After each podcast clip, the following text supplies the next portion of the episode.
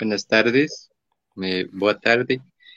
Hoy vamos a continuar con el encuentro de construcciones y cosmopolíticas entre la Panamazonía.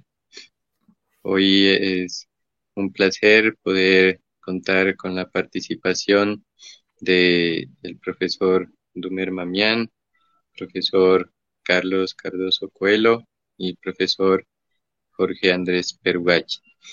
Eh, vamos a comenzar con las intervenciones y al final vamos a realizar el diálogo y el conversatorio a partir de las preguntas que pueden hacer a través de la, del canal de YouTube y de Facebook. El profesor Dumer Mamián está adscrito al Departamento de Humanidades y Filosofía de la Universidad de Nariño y se desempeña como coordinador del Instituto Andino de Artes Populares, YADAP, vinculado a la Universidad de Nariño. Es investigador emérito de Colciencias, es doctor en Historia por la Universidad Andina Simón Bolívar del Ecuador. En su trayectoria investigativa se encuentran múltiples procesos desarrollados en conjunto con equipos interdisciplinarios desde una perspectiva de diálogo entre los saberes populares y académicos, con los cuales ha buscado aportar al buen vivir de las comunidades, acompañando diversas luchas sociales, procesos de resistencia de diversos pueblos entre el Cauca y Nariño. Entre sus libros más destacados, entre sus textos se encuentran Rastros y Rostros del Poder en la provincia de Pasto, primera mitad del siglo XIX, leales a sí mismo, los pastos en la danza del espacio, el tiempo y el poder. Y ha organizado textos como Memorias en Movimiento. Gracias por atender a la invitación y le cedo la palabra al profesor Dum. Bien, pues quiero primero pues agradecerte, Jonathan, por invitarnos e invitarme a participar de este importante evento. Y desde luego, pues también reconocerte el esfuerzo junto a los demás organizadores para que podamos o, o se puedan escuchar distintas experiencias y voces en relación con este contexto amazónico, panamazónico eh, latinoamericano, etcétera. Y por consiguiente, pues, de pronto poder aunar esfuerzos, tanto investigativos como vitales, en búsqueda de mejores, digamos, alternativas de vida en este, en este entorno eh, compartido. Desde luego, pues, reiterar el saludo a la mesa y saludar a todos los que puedan estar mirando y escuchando estas intervenciones. Eh, pues eh, Jonathan me ha pedido que exponga brevemente lo que es un poco este ideario investigativo y vital que hemos eh, estado construyendo en el suroccidente colombiano, norte del Ecuador y del Perú también, y desde luego el noroccidente amazónico, con la participación, si no exagero, tanto pues de los distintos pobladores humanos eh, y lo que se entendería como seres o pobladores naturales y espirituales. Un ideario, como decía, de vida y en particular para la ocasión como investigativo. Eh, un poco a diferencia quizá del del horizonte con el cual se han venido haciendo las intervenciones o se pensaría cuando hablamos de amazónico o panamazónico en este caso, no tiene que ver directamente con, con, el, con la totalidad o con la generalidad o con el universo amazónico, que implicaría pues lo panamazónico, sino que en esta oportunidad eh, la palabra o el vocablo implica una relación de, de tres eh, escenarios y de parte de, de parte de tres eh, vocablos que tiene que ver con el Pacífico, los Andes y la Amazonía. Y en ese sentido, más que todo, se trata de una relación o de abordar una relación, de investigar una relación, de penetrar en una relación, de proponer una relación entre, repito, estos escenarios de vida, entre estos horizontes de vida que son eh, los, el Pacífico, los Andes y la Amazonía. Una relación que gráficamente o simbólicamente, y si se quiere conceptualmente o imaginariamente, hace referencia a, una, a un anudamiento, a un nudo que se suscita entre esos tres escenarios. De ahí que es la relación como aparece en el esquema eh, y como lo repito, la relación entre el Pacífico, los Andes y la Amazonía.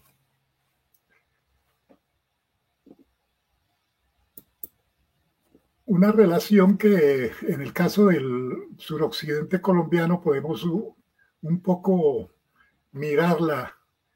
Esta es una mirada panamazónica desde el macizo colombiano que tiene que ver al frente, hacia la derecha los, eh, el, el, Pacífico, hacia la izquierda, si es que me ubico bien, la Amazonía por los lados de, del Putumayo y al centro lo que corresponde propiamente pues a, los Andes específicamente esta llanura que se observa allí corresponde al, al, al Valle del Patía. Es decir, como que en los Andes centrados en el Valle del Patía, digamos, se encuentra ese, esa relación, ese anudamiento más significativo y, si se quiere más cercano entre estos tres escenarios. Ahora, es una relación panamazónica de esos tres escenarios que quiere decir la relación de las distintas fuerzas o potencias, ¿sí? Que en su universo corresponden, como decía desde el mar, la selva y la llanura del Pacífico, eh, los Andes hacia el centro y la selva, la llanura y el mar del Atlántico mismo, o el mar Amazonas, como dice la gente también. Pero a su vez es el anudamiento entre, entre lo que corresponde al, al escenario, digamos, global del cielo y del subsuelo, específicamente pues de lo que corresponde al mundo del sol, la luna y las estrellas, etcétera, y lo que corresponde pues al subsuelo subterráneo, sobre todo representado pues por los volcanes o por esa, ese magma volcánico muy característico en, en los Andes. Eh, particularmente, pues, si se quiere, la relación en ese sentido de dos elementos fundamentales que hacen presencia en ese anudamiento, a su vez, que es la relación del agua y del, y del fuego. Desde otra perspectiva, digamos, más esquemática, podemos observarlo en estos términos, ¿no? De lo que corresponde, pues, a esa configuración geológica, eh, geográfica y, eh, en general, vital.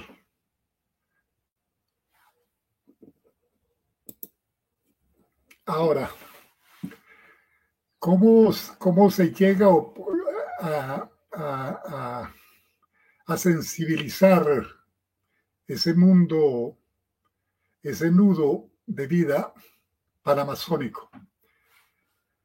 En la década del 70 se suscitan en Colombia y particularmente en el suroccidente colombiano un movimiento de diferentes pobladores, tanto indígenas, campesinos, afrodescendientes y pobladores de, las ciudades, que hemos denominado como el movimiento del suroccidente colombiano. Es un movimiento que en el transcurrir de su andar, de, su, de construir y reconstruir su pensamiento, y de proclamar sus derechos, va planteando el tema, por una parte, de la, de la diversidad, tanto humana como la diversidad vital en los distintos aspectos de la vida que se suscitan en Colombia y que exigen el reconocimiento en lo que tiene que ver con el ordenamiento, digamos, jurídico, político y social en tanto que se parte del supuesto del hecho y de la circunstancia, digamos, dolorosa de que en el transcurrir de la existencia última de estos escenarios, de estos pueblos y de estas realidades, eh, han sido ignorados, han sido negados, desconocidos y desde luego destruidos. Colombia siendo uno de los países o de los territorios más ricos en biodiversidad, sin embargo, ha sido también uno de los más pobres en cuanto a reconocimiento de esa diversidad. En ese proceso, digamos, de lucha, en, ese, en esa lucha por el reconocimiento de la diversidad, un problema inicial que se suscita, sobre todo en el campo, es el tema de la tierra. Y entonces se, suscita la lucha por la tierra. Y se generan movimientos de recuperación de la tierra. En el suroccidente colombiano, sobre todo las comunidades más ancestrales, más raizales, que tiene que ver con, con, pueblos y comunidades indígenas, desarrollan lo que se llama la recuperación de la tierra. Ahora, en el proceso de recuperación de la tierra, resulta que se va, como dicen, al tolar la tierra, se va encontrando las raíces, se van encontrando los rastros de unas memorias, de una existencia, de unas tradiciones y de una configuración de la vida más allá, digamos, de la tierra. Y cuando digo más allá de la tierra, más allá de la tierra como, como medio de producción, que es como generalmente se, se considera se puebla o se retoma o se incluso hasta se recupera la tierra. Eso quiere decir que al encontrar esta, eh, estas memorias en la tierra, se va encontrando profundas existencias, profundos pensamientos, ¿sí? profundos sentires que es lo que se va a denominar como el reconocimiento del territorio. El reconocimiento del territorio en, el sentido de que el territorio es ese escenario, o más que ese escenario, esa configuración cósmica producida, creada o recreada con la participación precisamente de, distintos sujetos, tanto humanos como no humanos, que en general pues se han denominado como los seres humanos, los seres naturales, los seres espirituales, como buena parte del, del, imaginario de, las, de estas comunidades lo plantean. Es así como se va relacionando entonces con, con el territorio, como decía, más allá de la tierra como medio de producción. Y es entonces cuando los pobladores comienzan a buscar ese sentido más profundo, escarbando, escudriñando los distintos eh, lugares, escudriñando los las distintas voces escudriñando los, los distintos saberes que van apareciendo, como en este caso las piedras, las rocas, en donde están plasmadas precisamente esas memorias interesantes. Y donde está plasmado a su vez una, un ser, un, pensar, un, espíritu y sobre todo una vida. En este caso podemos ver en la fotografía que no solamente está observando el agua sobre estos recipientes eh, de la piedra, sino que se está tomando el agua de la piedra, porque se supone que la piedra es el un corazón de la vida y del mundo, y el agua que contiene es un agua que sana o que cuida el corazón. O llegando a lugares especiales como estos que se repiten siempre de la piedra hueca, de la cual se requiere o se incita y se exige que debe tomarse agua de esa piedra hueca, dice la gente, dice la memoria, para no irse y para no olvidarse jamás, para volver siempre a estos escenarios, a estas memorias, a esta vida.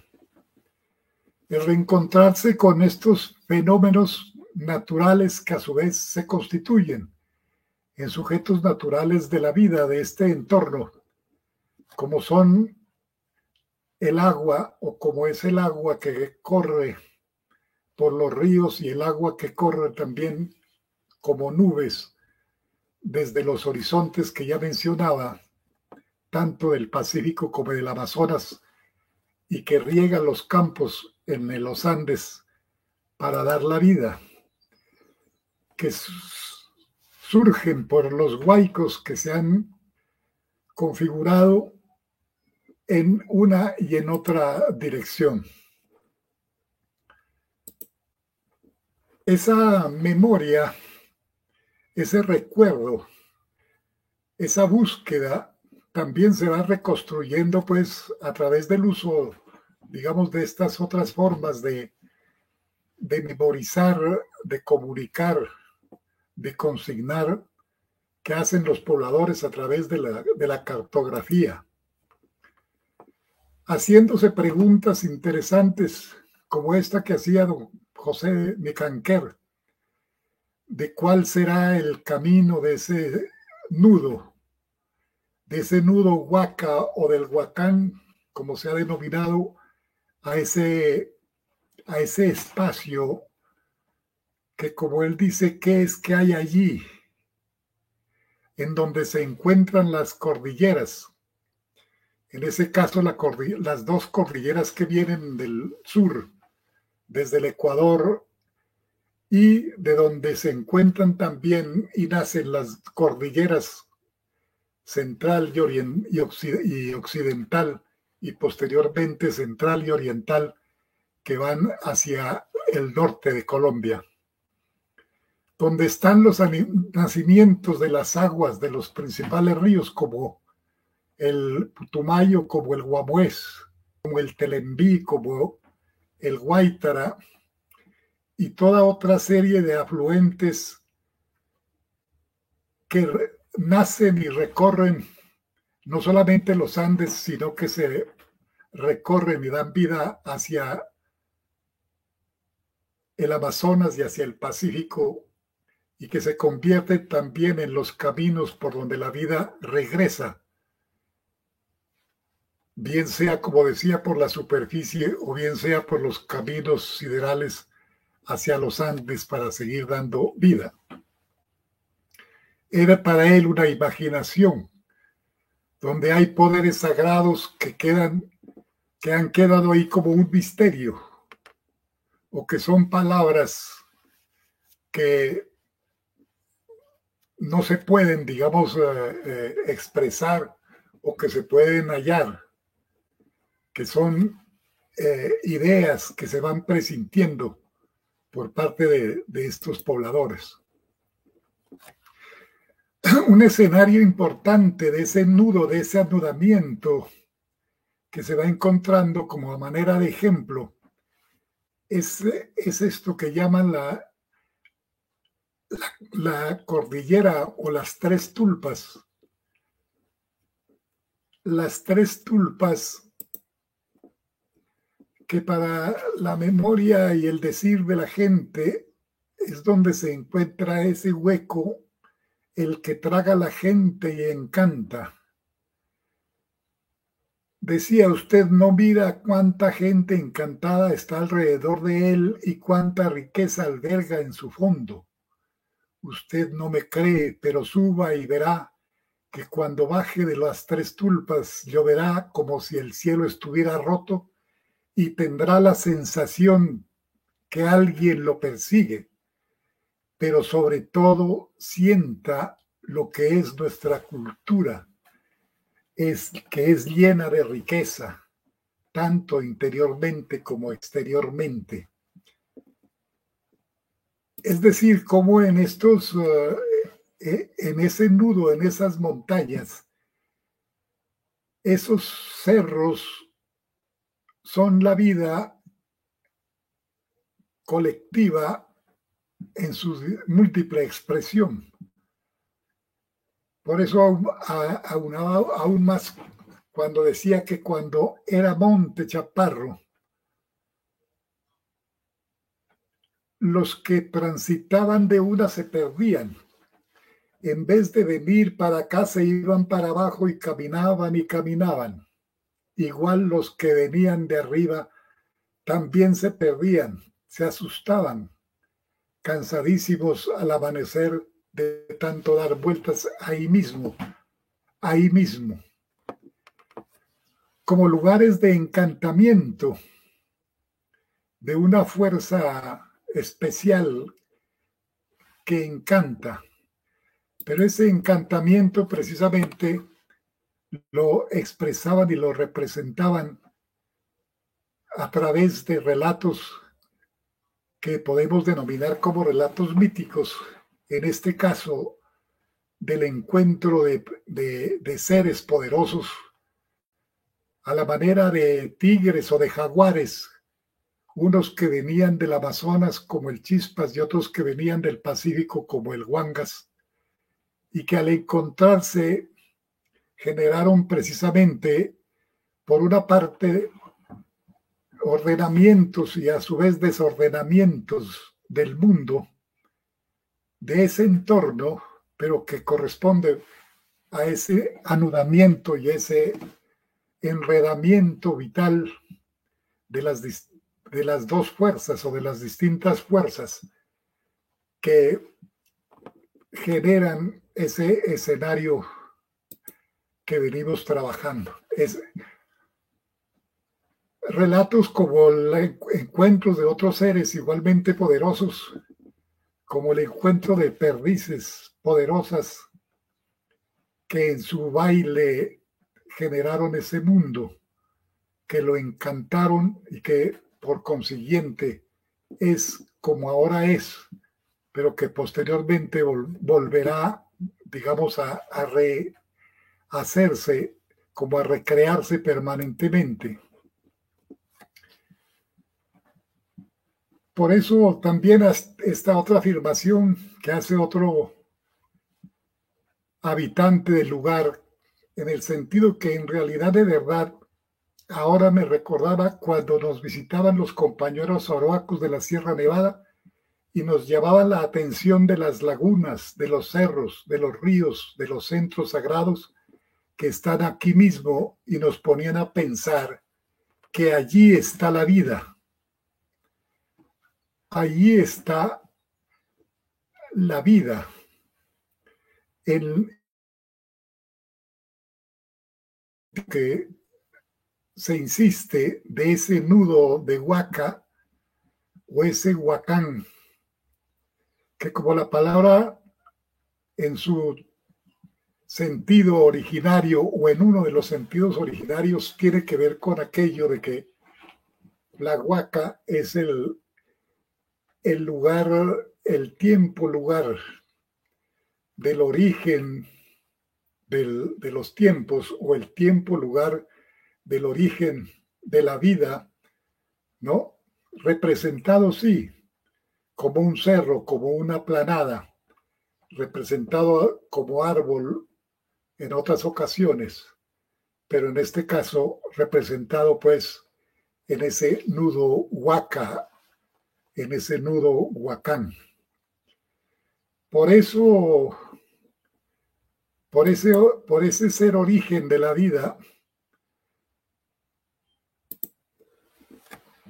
es que ese escenario se va a se ha constituido y de hecho se ha ido identificando como uno de los escenarios más vitales,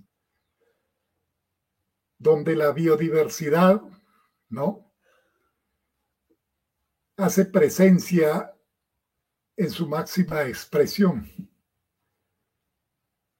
Ese entorno panamazónico es el lugar donde las especies animales, vegetales, se multiplican, pero a su vez es donde los humanos también han vivido y convivido de manera diversificada, diversa puesto que allí se concentran o se han concentrado o han eh, eh, habitado o han andado distintas eh, y andan distintas tradiciones culturales y sociales, desde los que conocemos como indígenas amazónicos hasta los que conocemos como andinos y los que aparecen como los de la selva y el Pacífico. Pero es a su vez ese, encuentro de ese encuentro eh, desde el punto de vista humano, puesto que la mayor parte de las tradiciones de estos pueblos, particularmente andinos, son resultantes del, desde el punto de vista de la tradición, de las leyendas y si se quiere de sus narraciones míticas, del casamiento, del encuentro de gente que venía del Amazonas y se encuentra en los Andes con otros, o gente que venía del Pacífico y se encuentra en los Andes con otros, o del casamiento de los que venían por la superficie desde el sur y el casamiento con los que habitaban o venían por, eh, el, por los caminos subterráneos en esa misma dirección y donde al encontrarse forman los nuevos pueblos o estos pueblos que podemos encontrar hasta ahora. Ese nudo que desde el punto de vista un poco estético la gente lo dibuja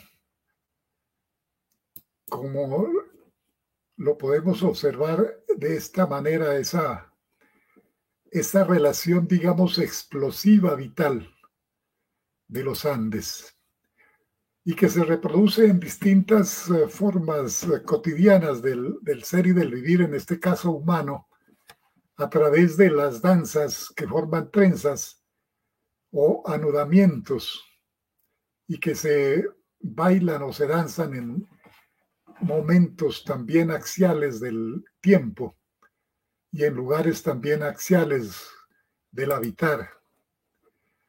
O incluso la relación que se suscita en ese anudamiento para generar, eh, digamos, la regulación de la vida a través de, la, de lo que se denominaría como la justicia, en este caso a través de la vara que tiene su origen en la selva, de uno de los árboles de la selva o de la o una de las eh, eh, especies de la selva como, como es el kendi, de cuyo corazón forman los bastones de la justicia o los bastones de mando en los Andes, y que acompaña a los gobernantes para que la justicia sea más sabia y por consiguiente pues más justa. O los ordenamientos territoriales que en la microexistencia territorial se suscitan, también en esa relación, en ese anudamiento entre, entre una y otra figuración que llaman entre el adentro y el afuera, o el arriba y el abajo, y que no solamente tiene que ver con la pura configuración, digamos, espacial geográfica, sino con las implicaciones eh, eh, culturales, con las implicaciones pues más profundas del, del ser y del existir. O en otros rituales o, o, ceremonias, como en este caso la Jailima, que es un ritual que le que cómo eh, armonizar estos constitutivos de la vivienda, los maderos que vienen de la montaña de adentro, del monte o de la selva, con la vida más, eh, digamos, socializada acá en los Andes y de cuya relación, digamos, de fuerzas, como se observa entre los hombres y las mujeres, pues se establece o se instituye una forma de, de, cuidar la vida, de vivir en el hogar, de vivir de las familias. De ahí que a manera de conclusión se, puede, se ha definido de que la configuración espacial denominada nudo de Huaca es un potencial excepcional, verdadera matriz cósmica, geoecológica, sociocultural y política que es el hábitat de antiguas y fecundas memorias naturales, espirituales y humanas, con una irrepetible variedad de interpretaciones y relaciones entre la naturaleza, la sociedad y la cultura. Ahora bien, este, esta, esta digamos, uh, referencia esquemática a cómo se va configurando, recreando, construyendo, reconstruyendo este pensamiento, esta, esta forma de ser o de vivir o de concebir la vida en este nudo de Huaca o del Huacán, con las características de anudamiento panamazónico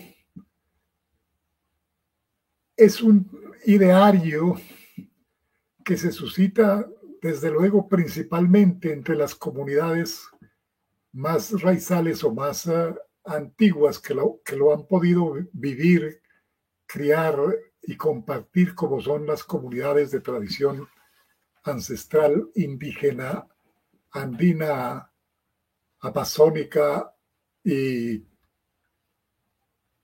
y del Pacífico, pero, pero he entendido como una forma de concebir la vida, de ser y de vivir en, estos, eh, en este contexto.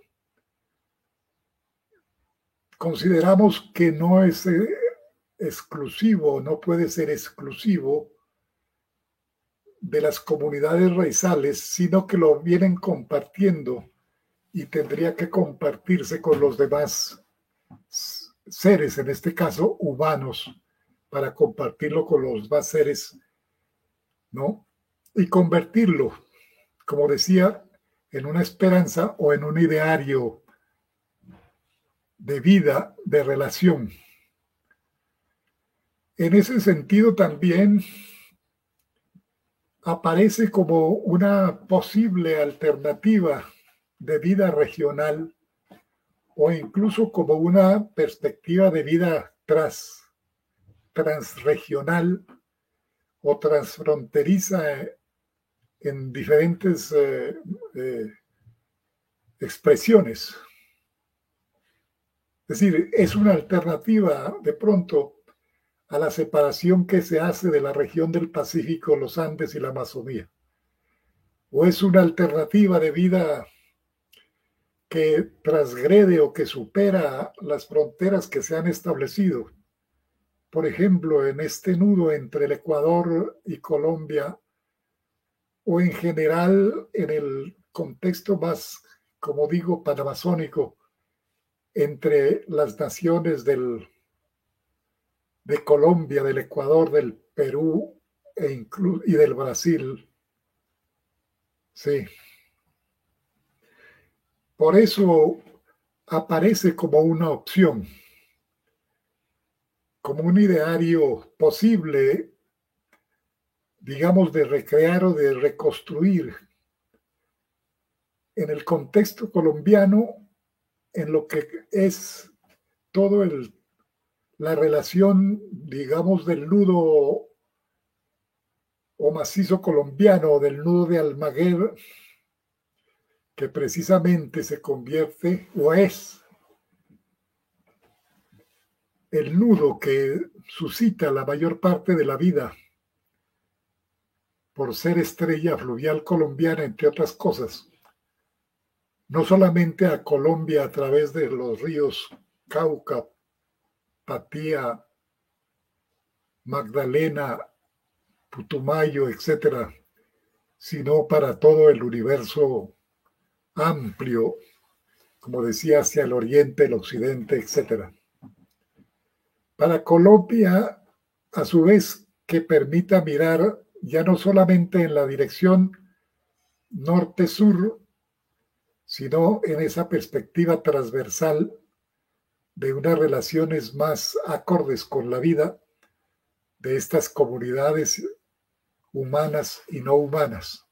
Y desde luego en dirección también de Latinoamérica, porque Latinoamérica, y si, se quiere, no solamente la América del Sur, la configuración humano, natural, espiritual, se fundamenta en ese eje, en esa relación, en ese anudamiento fundamental del Pacífico, los Andes y la Amazonía finalmente queda como igualmente una opción de investigación.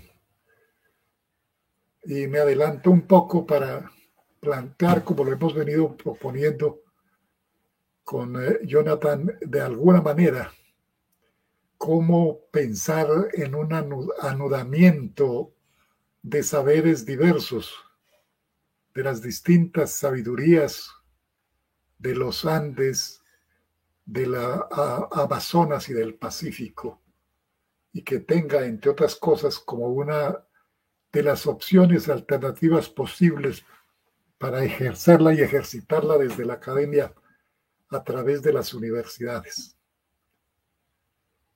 La Universidad de Nariño, de la cual participo, tiene la consigna de repensar la universidad en la región podía ser un buen, es, eh, una, una, buena perspectiva, un buen ideario, una buena mirada esta panamazónica para, para reencontrarse o encontrarse por primera vez con este lugar vital. Y eso podía ser, repito, interesante para compartirlo, sino como institución, eh, digamos, eh, en el sentido estricto de la palabra, sino como, como tendencias o como opciones de algunos de los que participan o participamos de la vida académica y que queremos que esté ligada a la vida a la vida en su expresión digamos más total y más profunda. Muchas gracias.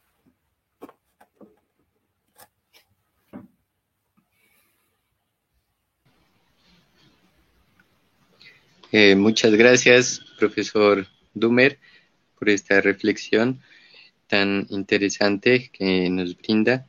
A continuación vamos a escuchar al profesor Andrés, Jorge Andrés Perugache.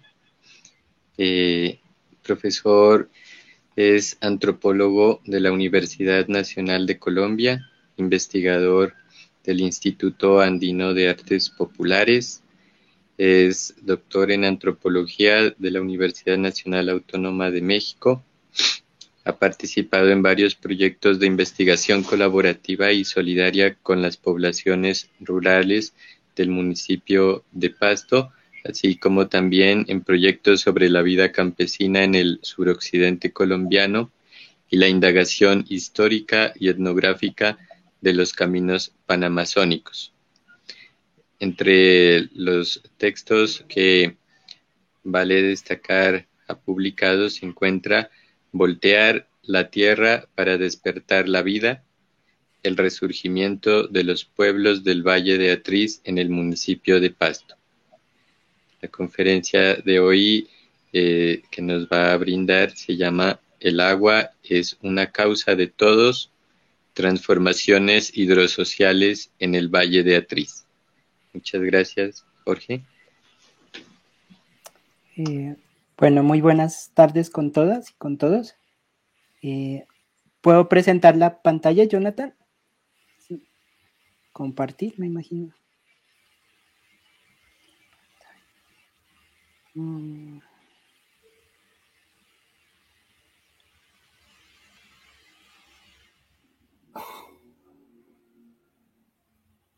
¿Sí se está viendo?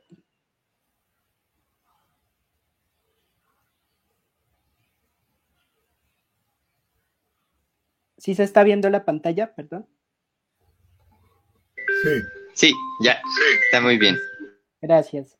Bueno, pues eh, de nuevo un saludo para todas y todos. Eh, eh, agradecerle al profesor Jonathan Bajardo pues por la, la invitación a participar en este, en este espacio. Eh, un poco lo que yo voy a comentarles, a contarles, pues hace parte de, esta trayectoria pues que venía conversando el profesor Dumer hace un momento. Es decir, pues se asienta, digamos, eh, en, todo lo que desde, desde el Yadad y mucho antes en las reflexiones que, el profesor Dumer, Mamián y algunos otros investigadores, académicos, activistas, solidarios eh, han venido eh, un poco pensando en este espacio de la Panamazonía, ¿no? En particular, pues este trabajo que, les voy a comentar, pues es un esfuerzo colectivo del Instituto Andino de Artes Populares que venimos adelantando desde hace más de 15 años aproximadamente, pues cuando yo, yo llegué a la ciudad de Pasto a trabajar mi tesis de, de pregrado en antropología y que está relacionado pues un poco con la situación, el acontecer de las comunidades rurales campesinas e indígenas de los alrededores de la ciudad de Pasto, ¿no? Eh, bueno, pues para quienes no conozcan un poco, pues ya el profesor Dumer hizo pues un contexto bastante amplio, detallado y muy rico pues sobre lo que, digamos, eh, eh, donde se asienta un poco pues esta idea de la Panamazonía, pero un poco señalar que desde el YADAP también hemos considerado la importancia en todo este contexto de, digamos, de considerar a la ciudad de Pasto como una ciudad panamazónica. Esto por varias razones. Por una parte, porque hay dinámicas históricas, digamos, que a lo largo del tiempo han influido pues, sobre el transcurso político, social, cultural de esta ciudad, ¿no? Por ejemplo, pues por mencionar algunos casos, todas estas migraciones, digamos, y desplazamientos que han existido entre la zona andina, amazónica y el Pacífico, motivada por distintos fenómenos, ya sea a través, digamos, un poco vinculados pues a, a estos auges extractivos que han habido pues en estos territorios, por ejemplo, la quina, el caucho, el petróleo, la coca, pero pues también hablar y sobre todo pues como les voy a mencionar en esta presentación, esto tiene mucha relevancia y relación particularmente a partir de la década del 2000 con el fenómeno pues de la violencia política y social en Colombia, ¿no? Es decir, no podemos entender, digamos, las dinámicas que acontecen en esta ciudad de Pasto sin entender estas, digamos, diversas dimensiones eh, digamos, que han eh, generado pues eh, diversas situaciones en la ciudad, pues el caso del conflicto y del desplazamiento, digamos, de poblaciones campesinas, de poblaciones negras, pues a la ciudad de Pasto ha tenido una incidencia, digamos, relevante sobre la situación de las comunidades rurales en esta ciudad, ¿no? Pero pues también eh, tenemos en consideración que Pasto es una ciudad panamazónica porque comparte, digamos, como lo venía contando el profesor, el profesor Dumer, toda una tradición de lucha, de movilización social que se asienta en el suroccidente colombiano en las décadas del 70 y del 80, ¿no? Es decir, entender también gran parte de la respuesta de estos, de estos pueblos, digamos, a todas estas situaciones que han acontecido y que han digamos, eh, alterado pues su, forma de vida, como lo voy a mostrar más adelante, pues implica también reconocer todo este movimiento de lucha, de defensa de los territorios y de las aguas, que no es nuevo, sino que tiene décadas de tradición y que, digamos, está vinculado pues con memorias y, y procesos de lucha de más largo aliento, ¿no? Pero además entendemos a Pasto como una ciudad panamazónica porque eh, lo que hemos visto a través de, la indagación, pues desde el Instituto Andino Artes Populares, desde la indagación etnográfica y histórica, es que la ciudad de Pasto se ha configurado pues en esta región, en lo que se conoce como el Valle de Atriz, eh, siempre a través de la conquista y la redefinición de los territorios hidrosociales panamazónicos, ¿no? Ya sea, digamos, como lo voy a mostrar enseguida, toda esta área pues de la parte alta del Valle de Atriz, donde se asientan actualmente poblaciones rurales y campesinas, pero también, por ejemplo, la región del río Bobo, que es esta región que ustedes pueden ver acá en esta zona, de donde actualmente se extrae la mayor cantidad de energía y de agua pues para abastecer el proceso de expansión urbana de Pasto, pero que tiene décadas, digamos, de antecedentes de este proceso. Eh, la conquista de la cocha también, ¿no? De toda esta región del Encano, eh, que fue motivada también desde la década de 1930 a raíz pues de, de procesos, digamos, de conquista eh, sobre estos territorios, el Valle de Sibundoy también, es decir, todo un conjunto, digamos, de territorios que se han configurado a través de siglos de interacciones entre seres humanos, entre seres no humanos, y que han sido redefinidos, digamos, de acuerdo al patrón eh, de, crecimiento de la ciudad, es decir, de acuerdo a los intereses de Pasto y de sus habitantes principalmente. Eh, bueno, comentarles rápidamente, pues creo que el profesor Dummer ya, ya lo hizo pues en su presentación, pero pues que entendemos esta Panamazonía pues como un espacio multidiverso a nivel ambiental, social y cultural, configurado por relaciones de contacto e información entre poblaciones serranas, amazónicas y del Pacífico, eh, que tiene algunas características particulares que justamente han conllevado a la interrelación, digamos, de factores climáticos, bióticos y el contacto humano, ¿no? Eh, y que tiene, digamos, distintos imaginarios, ¿no? Por ejemplo, aparece de manera diversa en las narrativas de quienes habitan en la región como un lugar, sobre todo pues en los últimos tiempos, pero pues como ustedes pueden ver este mapa de 1610, digamos, aparece como un lugar estratégico también en términos de acumulación de capital y de extracción de recursos, ¿no? Eh, justamente gran parte de, la visión que actualmente se estructura, digamos, en torno a la Panamazonía y que tiene incidencia sobre las poblaciones rurales del municipio de Pasto está relacionada con esta visión, ¿no? Con la construcción de obras de infraestructura eh, que han incidido pues sobre la vida de estas comunidades, eh, pero pues también, digamos, como la digamos, el, interés pues, de la ciudad de, expandirse hacia esta, zona sin contar pues, con la posibilidad de que estas poblaciones, que las gentes de estas comunidades puedan, digamos, decidir sobre sus territorios y sus formas de vida, ¿no? Eh, Jorge, disculpa, de pronto no están corriendo las diapositivas. Entonces, si quieres, ah. puedes allí eh, darle pantalla o, empezar a darle a las, a las diapositivas. Sí, ahí, se, corre. Mm, no, no, no están corriendo. Ah, ¿Qué hago ahí entonces? Eh, de pronto, usted puede ir allí a las, al, al, PowerPoint y, y, y, ahí darle pantalla, pues así como presentación. Ahí ya, ahí ya está. Ah, Listo. Ahí, ahí. Que... Eso, ahí pues puedes darle zoom, o sea, pantalla completa. Sí, ahí, ahí está en modo presentación. Sí. Ah, bueno, ahí ya está en la, en la cuarta. Ajá. Listo. Sino que estoy escuchando es mi voz como en eco, no sé. Es un problema de la transmisión. No, pero acá sí, se escucha todo ah, perfecto. Me disculpa ahí. Tranquilo. Bueno, entonces lo que les venía contando es entender pues la situación de Pasto en todo este contexto del Valle de Atriz. Eh, digamos, esto eh, tiene, digamos, una implicación importante y es que, eh, digamos, este valle o lo, digamos, lo que se conoce como el Valle de Atriz, pues lo hemos también entendido desde, desde, pues, desde las reflexiones que hemos hecho desde el Yadad digamos, eh, como diferenciado en dos partes, ¿no? Por una parte del Valle de Atriz Bajo, que es donde se asienta la ciudad de Pasto en la época colonial, y el Valle de Atriz Alto, que es a donde se desplazan estas, estas comunidades, poblaciones nativas eh, que fueron empujadas progresivamente hacia esta parte alta y que, digamos, eh, se genera a través de un proceso, pues, de conquista, digamos, territorial hidrosocial, como, pues, también lo hemos denominado, ¿no? Y que actualmente, bueno, gran parte de estas comunidades, de estos pueblos, pues se estructuran, digamos, eh, de manera, pues, eh, política, administrativamente, como eh, veredas, corregimientos, inclusive como barrios, pues, de la ciudad de Pasto, ¿no?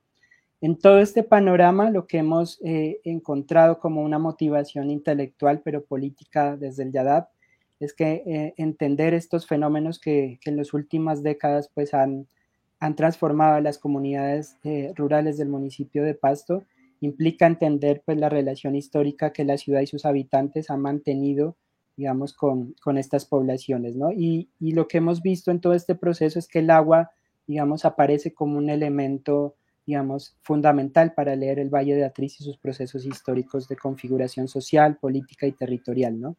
Eh, por una parte porque por ser un eje pues de permanente disputa y también como un epicentro pues de la lucha de las comunidades rurales del municipio de Pasto, como lo vamos a mostrar, pero también por todas las dimensiones, digamos, que están encerradas bajo este elemento, ¿no? Dimensiones sociales, culturales, simbólicas, que todavía nos hablan pues de otra idea y de otra relación, digamos, de, de, de pues con este elemento, ¿no? Forjada, digamos, a través de de la idea pues, del agua como una entidad telúrica que tiene la capacidad, digamos, de alterar los órdenes sociales y políticos y que incide pues, en la vida, en la vida pues, de estas comunidades, como lo voy a mostrar enseguida. Eh, lo que nuevamente lo que evidenciamos en todo este proceso y en toda esta lectura pues de la relación del Valle de Atriz, digamos de la ciudad de Pasto con los pueblos de la parte alta, es que digamos a lo largo de la historia se evidencia la imposición de un proyecto territorial hidropolítico basado en la priorización del agua para, para la urbanización y que ha sido movilizado por las élites locales y que ha conllevado a la conquista y la redefinición de los territorios hidrosociales del Alto Valle de Atriz, ¿no? Y de otras, otras regiones panamazónicas. Eh, este proceso, en parte, pues se ha llevado a cabo a través de la imposición de dispositivos normativos y de gobernanza que han desconocido permanentemente e históricamente las formas locales en el manejo del agua y del territorio. Eh, bueno, es también esto, eh, digamos, eh, ha sido pues también una motivación no solamente académica de investigación, sino también política, pues como mencionaba el, profesor Dumer, bajo esta consigna de, de la Universidad de Nariño, de Universidad y Región, digamos, hemos encontrado pues en estas comunidades y en estos procesos de organización y de lucha en defensa de las aguas y el territorio como un terreno fecundo y fértil para aportar en los procesos de conocimiento, ¿no? Eh, es decir, nuestro esfuerzo, pues como Yadad, ha sido también una apuesta política y metodológica en la reivindicación y en el reconocimiento de las luchas de estas comunidades, ¿no? Y eso implica también eh, reconocer que el conocimiento popular forjado, en, digamos, en la relación permanente con el territorio, eh, puede ser un insumo valioso, no solamente pues para la transformación social, política de las comunidades en sí, sino la transformación también y la, pues de nuestra propia, de la sociedad en conjunto, ¿no? Y de, de, los procesos pues de conocimiento y de investigación que, que forjamos desde la, desde la universidad. Justamente pues este acompañamiento ha estado muy ligado pues a, al, al digamos, a, al apoyo pues de estos momentos coyunturales en que actualmente pues viven estas comunidades. Y lo que hemos mostrado y lo que hemos evidenciado ahí es que que justamente el agua y otros elementos, pues como el volcán, en el caso pues de la comunidad de Genoy, que es un corregimiento cercano a la ciudad de Pasto, pues que también ha sido violentado y amenazado pues a raíz de la reactivación del volcán, justamente estos elementos, digamos, naturales o que aparecen bajo la visión hegemónica y modernizante como recursos, pues adquieren, digamos, una dimensión tremenda y tenaz pues para estas comunidades y sus procesos de lucha y resistencia. Bueno, un poco para, hacer una contextualización, lo que hemos encontrado en todo este proceso de cercanía y de acompañamiento pues, alrededor de la defensa del agua y de los acueductos comunitarios en la ciudad de Pasto es que encontramos una tradición antigua en torno al manejo de esta agua a través de acueductos pues que existían presumiblemente desde la época colonial o antes de la conquista y se basaban en toda una infraestructura pues que era mantenida digamos mediante las mingas, mediante eh, digamos, organizaciones locales como los cabildos, más adelante los comisarios y las juntas, eh, que se organizaban, digamos, un poco para el manejo y el control de estos bienes comunes, ¿no? Eh, es importante destacar además que, que, que, estas infraestructuras, bueno, como en este caso es uno de los testimonios, de los tantos testimonios, pues que hemos encontrado, digamos, recogiendo estas memorias escritas y orales en estas comunidades, en este caso pues de, unos conflictos que hubo en la década de 1930 entre la comunidad de Jongovito, que está ubicada en la parte alta occidental pues de la ciudad de Pasto, y las haciendas que estaban, digamos, dispuestas en los alrededores de la ciudad en aquel momento, ¿no?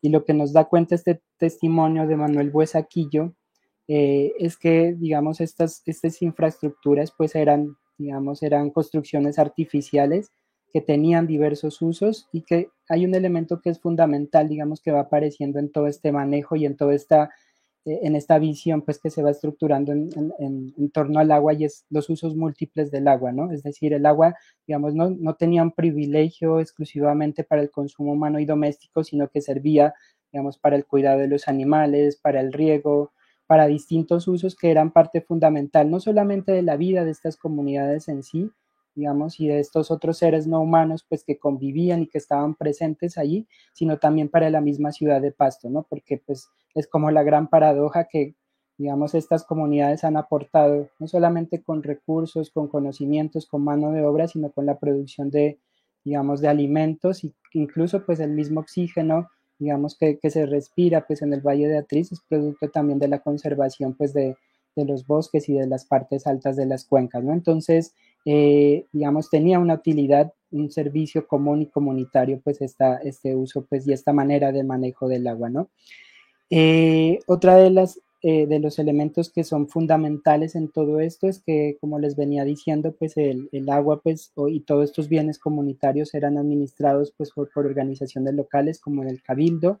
En este caso, esta se trata pues la Junta de la Iglesia de Mocondino, pero gran parte de los integrantes de esta Junta digamos, tuvieron un papel fundamental, digamos, en, en, la, en la preservación, en el mantenimiento de esta antigua infraestructura, pues que, que era pues de las acequias, de los chorros y distintas, digamos, eh, construcciones que se utilizaban pues para el manejo y, y, para el uso del agua y que más adelante van a tener una participación fundamental en, uno, en un, digamos, en un cambio tecnológico de estos antiguos sistemas como les voy a mostrar más adelante. Este es uno de los mapas que hicimos pues en el proceso de, en el proceso de eh, un poco de defensa y lucha en el, en el, corregimiento de Mocondino, pues del acueducto comunitario, a raíz pues de, de un caso de, expansión urbana que se ha presentado ya de manera muy fuerte a partir pues de la década de, del 2000 y la construcción de la variante de la Panamericana, que se trazó, pues, al, digamos, partiendo en dos a la comunidad de Mocondino, que ustedes pueden ver dibujada, pues, en el mapa en esta parte. Y este es un mapa de la antigua sequía, ¿no? Entonces, aquí nos muestran cómo, cómo era este sistema, pues, constaba de una sequía madre o acequia principal, que es esta línea que aparece acá, y, digamos, unas acequias secundarias o pajas de agua, donde las familias, pues, se surtían del agua, ¿no? Eh, y era bien importante, digamos, toda esta infraestructura porque alrededor de estas infraestructuras, pues no solamente se congregaban, digamos, las familias, pues para, para, para pues, abastecerse del agua, para compartir, sino también un elemento que aparece fundamental, y es que lo que se cuenta es que esta infraestructura era un escenario también de relación entre humanos y entidades no humanas, ¿no? Es decir, en, los chorros, por ejemplo, que eran estas construcciones digamos, que, se hacían muchas veces con piedras lajas, con cáscaras de árboles de eucalipto, eh, etcétera, pues se decoraban de la, mejor forma también en parte porque pues eran, digamos, escenarios visitados muchas veces por, por estas entidades, digamos, no humanas, como el caso de la viuda, del duende, eh, de la vieja también se cuenta, y que eran pues, digamos, eh, tenidas en, consideración como parte de la comunidad extensa, ¿no? Es decir, aparecían también un poco como protectores y guardianes de este elemento y que se integraban dentro de la misma comunidad. Este testimonio, por ejemplo, de Victoriano Jojoa eh, nos cuenta un poco sobre, sobre esta situación. Voy a leerlo muy rápidamente. Dice, había que hacer un chorro para coger agua y allá siempre existía la viuda. Sabía ver porque la vi dos veces. Un día salimos como a medianoche y entonces los chiquitos, papá, papá, mire esa señora ya. Camine, camine, les dije, déjela, déjela. Se sentaba ya en el chorro del Andrés y el hijo de don Joaquín, arriba. El Plinio que estaba ennoviado con la Inés, ella salía al chorro allá, allí andaba. Ellos vivían en los chorros, se les tenía su respeto, se ponían crucecitas allí por la razón de que se había. Es decir, todas estas infraestructuras, además, según las descripciones que nos han hecho pues, los antiguos habitantes de, estos corregimientos en Pasto, dicen que se trataban de lugares especiales que comúnmente se decoraban con cruces, con flores, es decir, un poco pues para permitir, digamos, esa interacción entre estos seres humanos y no humanos que habitaban en estos entornos, ¿no? Sin embargo, como les venía diciendo, eh, es importante considerar, pues, eh, digamos que en la década de los 70, digamos, en todo este proceso, pues, de, de manejo y uso del agua por parte de estas comunidades, aparece un proceso de transformación digamos que tiene que ver con el cambio pues de las antiguas acequias a los acueductos modernos entubados, que son los que, los que existen hasta la actualidad, y que si bien está relacionado obviamente pues con dinámicas internas, por ejemplo el aumento de población, digamos también la contaminación pues que se generaba sobre todo pues eh, entre las familias que habitaban en la parte alta y más baja pues de, los, de, estos corregimientos y veredas, eh, digamos, a pesar pues de que todo este sistema antiguo, pues me olvidé decirles, también estaba reglamentado pues por usos y costumbres de carácter eh, oral, digamos que por ejemplo regulaban pues el uso del agua en determinadas horas y para distintas actividades, pues también se empiezan a generar una serie de problemáticas, pero que en, en general también tienen que ver con la imposición,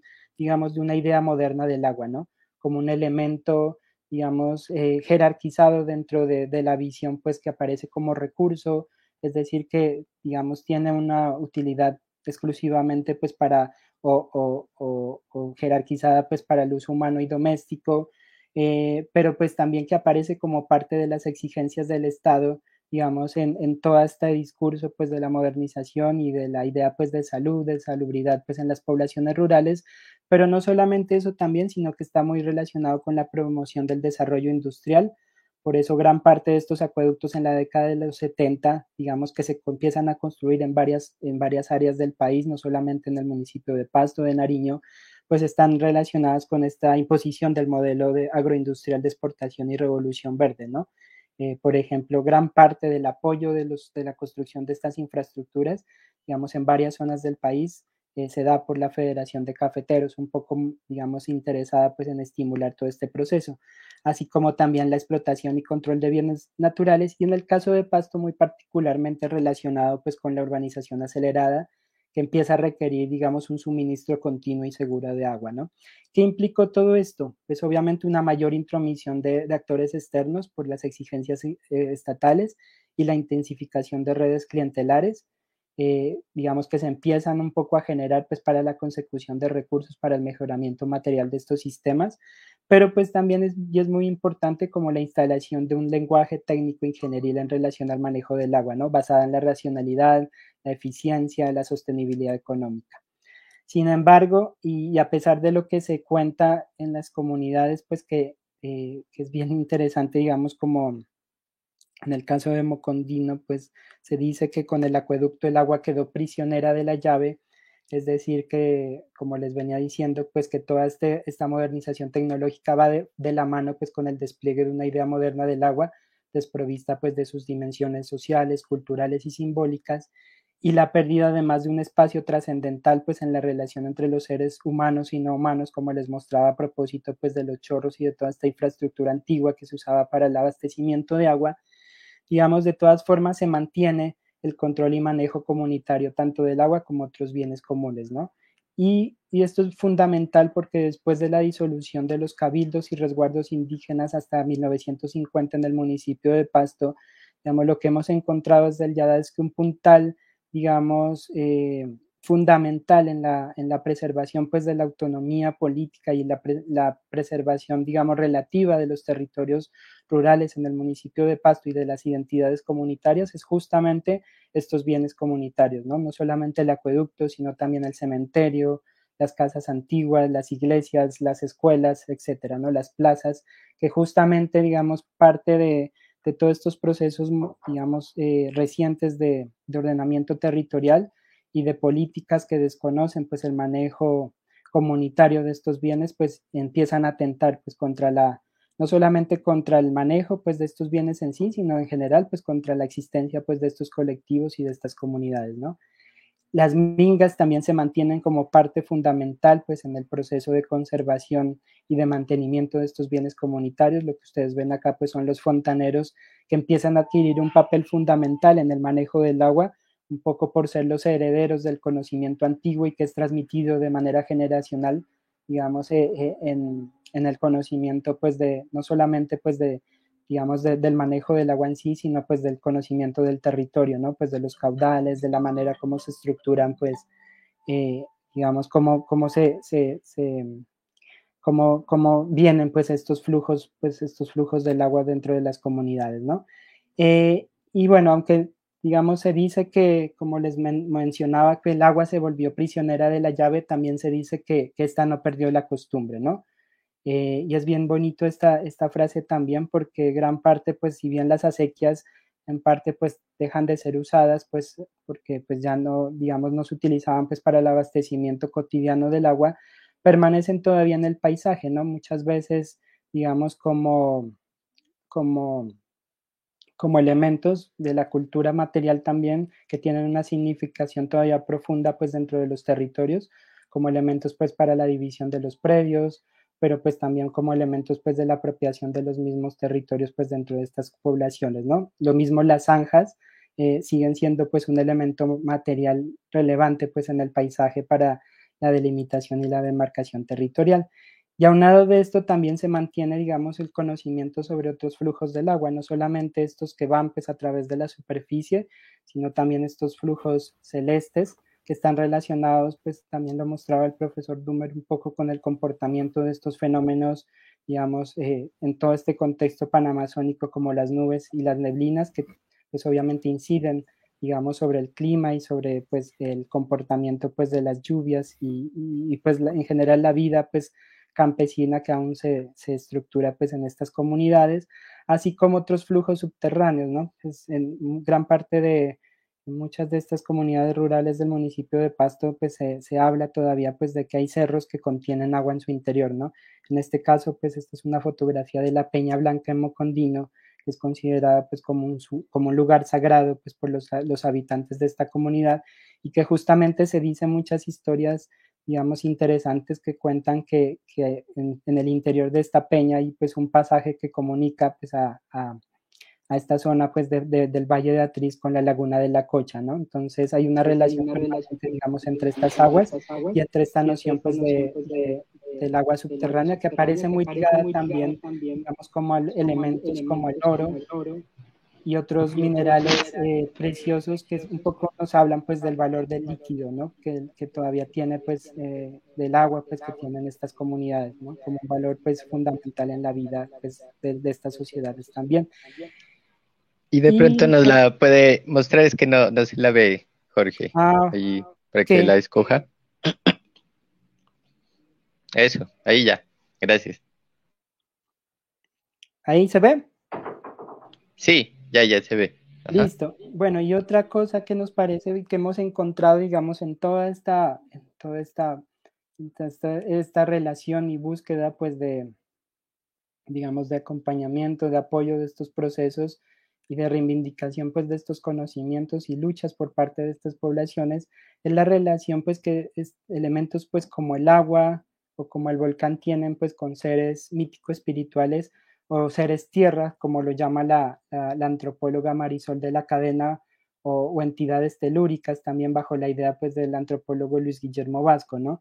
Es decir, se trata de, de seres que provienen pues justamente de, de, estos elementos, como en el caso que ustedes ven en la imagen, se trata del niño Jesús de los Santos Reyes en Mocondino, que nos cuenta la historia, pues provino, pues a través, descendió del agua, de, del agua del río Mijitayo en la ciudad de Pasto en un día de lluvias torrentosas y que fue encontrado por una mujer de Mocondino, jabonadora Natividad Cantuca, y que posteriormente es llevado pues a la comunidad y que se convierte, digamos, en el ser más emblemático y más sagrado pues de esta población, ¿no? Y que es bien importante, digamos, esta relación con el agua porque justamente, digamos, eh, la manera como este niño favorece y castiga es a través de este elemento, ¿no? A través de, las lluvias, pero también a través de los truenos, de los rayos y de las tempestades. Y es un ser, pues, como les digo, trascendental en la vida de esta comunidad que se, le celebra, digamos, una fiesta cada 5 y 6 de enero y que termina siendo un, escenario, pues, de renovación y afianzamiento de los, lazos comunitarios a través del intercambio y la, la re, reciprocidad de alimentos, servicios, eh, en, la, pues en el culto al niño, ¿no? Eh, estos hechos lo que nos va mostrando es que obviamente en este proceso pues, de, de modernización es siempre un proceso, digamos, eh, en tensión eh, y lo que nos muestran es que la transformación del acueducto y la promoción y despliegue de la idea moderna, digamos, no logra romper del todo con el carácter simbólico y ritual pues, que, que había caracterizado un poco pues, la relación con el agua en estas comunidades, ¿no? Y, nos muestra también un poco cómo las ontologías del agua aparecen en este caso, digamos, como todas estas ideas, imaginarios construidos en torno a este elemento como un lugar de disputa política, ¿no? Donde se debate no solamente sobre el uso de este elemento, sino sobre la esencia y el mismo ser, el ser mismo, pues, del agua. Bueno, eh, en todo este contexto, pues llegamos un poco como al presente, sobre todo a partir de la década de 1990, y lo que se evidencia es como la intensificación de este proyecto territorial hidropolítico urbano que les mencionaba al inicio, y que ha sido pues característico de la relación de Pasto con los pueblos de los alrededores. Eh, a partir de, de, de, inicios de siglo, lo que se evidencia también un poco vinculado pues a estas dinámicas que les mencionaba en la, la parte inicial digamos, del conflicto armado es la llegada de población desplazada hacia las áreas periféricas de la ciudad de Pasto, que obviamente inciden, digamos, un poco en, en, en, el proceso acelerado pues, de urbanización sobre los corregimientos y veredas rurales del municipio, pero pues también no solamente este tipo de urbanización. ¿Se escucha? ¿No? Sí, puede, sí. Escucho un ruido. Ay, claro. Bueno. Eh, lo que se evidencia también es un cambio de un tipo de urbanización popular que venía, pues, digamos, generándose en el municipio de Pasto a través de, de procesos de autoconstrucción de viviendas, eh, por parte de poblaciones populares, campesinas, migrantes, pues, que, que, llegaban a la ciudad de Pasto a un tipo de urbanización especulativa, ¿no? Caracterizada por, la, por el acaparamiento de predios urbanos y que, digamos, tiene como, como principal beneficiario a empresas digamos, inmobiliarias con capacidad económica y conexiones políticas, que en este momento, digamos, eh, se debate en el caso del municipio de Pasto eh, de manera muy fuerte porque, pues, eh, están relacionadas, pues, con, con un cambio en, en, el proceso, pues, de, de planificación territorial en el caso de la ciudad, ¿no? que se pretende un poco, pues, esta función pública, pues, de ordenamiento del territorio, por parte pues de que tendría que ser una función pública pretende ser, digamos, un poco dirigida o arropada por una empresa de carácter místico, just, de, de carácter mixto, perdón, eh, donde justamente pues estos sectores inmobiliarios tienen pues un papel fundamental en la definición y en el uso del suelo. Y que está asociada a esto también todo este proceso, ¿no? Eh, todos estos sectores, digamos, inmobiliarios se favorecen pues de inversiones públicas, eh, como en este caso la construcción de vías de infraestructura este caso que ustedes ven en la imagen es lo que les mencionaba en Mocondino, pues la construcción de la variante de la Panamericana que ha tenido un efecto... Dele clic, porfa, ahí a la imagen que no se ve. A ver. ¿Ya? Listo, ya. Ya, listo. Eh, que ha tenido pues un efecto particular, pues no solamente en la comunidad de Mocondino, sino en distintas poblaciones rurales del municipio de Pasto, eh, por el hecho pues de que actualmente digamos, ha generado pues todo un proceso de, digamos, de instalación de, de pues, logística industrial, comercial alrededor de esta vía, pues que ha alterado pues la forma de vida pues de estas comunidades y que es fundamental, digamos, en el, en el caso de la Panamazonía y de esta visión que yo les mencionaba al principio, ¿no? Esta visión estratégica en términos pues de acumulación de capital, digamos, que considera la Panamazonía como una región digamos, justamente estratégica, pues un poco eh, muy vinculada pues a esta, esta, a esta idea, pues ya esta motivación mercantil, ¿no? Eh, esta vía hace parte de un proyecto de infraestructura mucho más amplio que pertenece a, IRSA, que es un proyecto pues de, digamos, de, de, comunicación a nivel de infraestructura de Sudamérica que pretende pues unificar a través de un eje multimodal el Pacífico en Colombia, en el caso de Tumaco, con el, el, Atlántico en el Brasil, con Belén do Pará, a través pues, de, de, la construcción de carreteras, como en este caso, pero también de la adecuación de, de sistemas fluviales, como el caso del río Putumayo y del Amazonas. Eh, bueno, todo esto pues obviamente incide eh, también sobre, eh, sobre pues el manejo comunitario pues digamos, del agua en estas comunidades que se venía haciendo, pues como les mencionaba al inicio, como les mencionaba más atrás, digamos, a través de toda esta tradición, digamos, eh, con el manejo pues de las juntas eh, de, elegidas comunitariamente, pero pues a través de este sistema de mingas y todo este sistema comunitario pues que rige, digamos, como el manejo de estos bienes comunes, ¿no? Eh, cada vez hay más controles por parte pues de, de los órganos estatales, eh, digamos, sobre el manejo del agua en estas comunidades que desconoce la historia de estos sistemas y que atenta contra la autonomía de las organizaciones bajo criterios como la eficiencia y la, eficiencia y la, digamos, la competitividad que justamente están dirigidos pues hacia la empresarización o la modernización, entre comillas, pues de, de estos acueductos bajo la, bajo la lógica, según las autoridades, digamos, a nivel nacional y local, de que, esos, de que estos sistemas no funcionan de manera adecuada, de que despilfarran el agua, de que, digamos, eh, no contemplan o no son conscientes un poco, pues, de, de, del valor de este recurso, porque así, pues, lo hablan en términos, pues, de, del agua, ¿no? En el caso del municipio de Pasto, un poco para, para entender las dimensiones de, de, de, los acueductos comunitarios y de este sistema de la gestión comunitaria del agua, pues encontramos que existen 134 acueductos comunitarios rurales aproximadamente, así como 16 acueductos comunitarios suburbanos que abastecen casi una población aproximada de 80 mil personas, es decir, representan el 18% del total del municipal. Y a nivel de Colombia, un poco la dimensión, pues nos habla digamos, de cifras mucho más, de mucho más contundentes, ¿no? En Colombia existen alrededor de 14.000 acueductos comunitarios, digamos, eh, a nivel rural que abastecen gran parte del agua pues, que se consume en la ciudad, eh, perdón, en el país y que justamente también están un poco digamos, eh, condicionados pues por toda esta lógica que se implanta pues particularmente a partir de 1990 de la ley 142 de 1994 y que desconoce pues estos manejos comunitarios pues del agua y toda esta historia y trayectoria pues de que les venía haciendo referencia en el caso de Pasto. Y en el caso de Pasto también esto está relacionado pues con cada vez más con la progresiva, no solamente invasión urbana, sino también la compra y la adquisición de, de tierras consideradas de importancia estratégica pues para para el abastecimiento del agua para la ciudad. En este caso, lo que ustedes ven ahí es en la parte alta de Mocondino, eh, digamos, un, predio pues encerrado ya por Empopasto, que es la empresa de aguas pues de la ciudad, justamente para favorecer el flujo del agua para Pasto, pero poniendo en riesgo pues la disponibilidad de agua cada vez más limitada pues para estas poblaciones y comunidades, ¿no?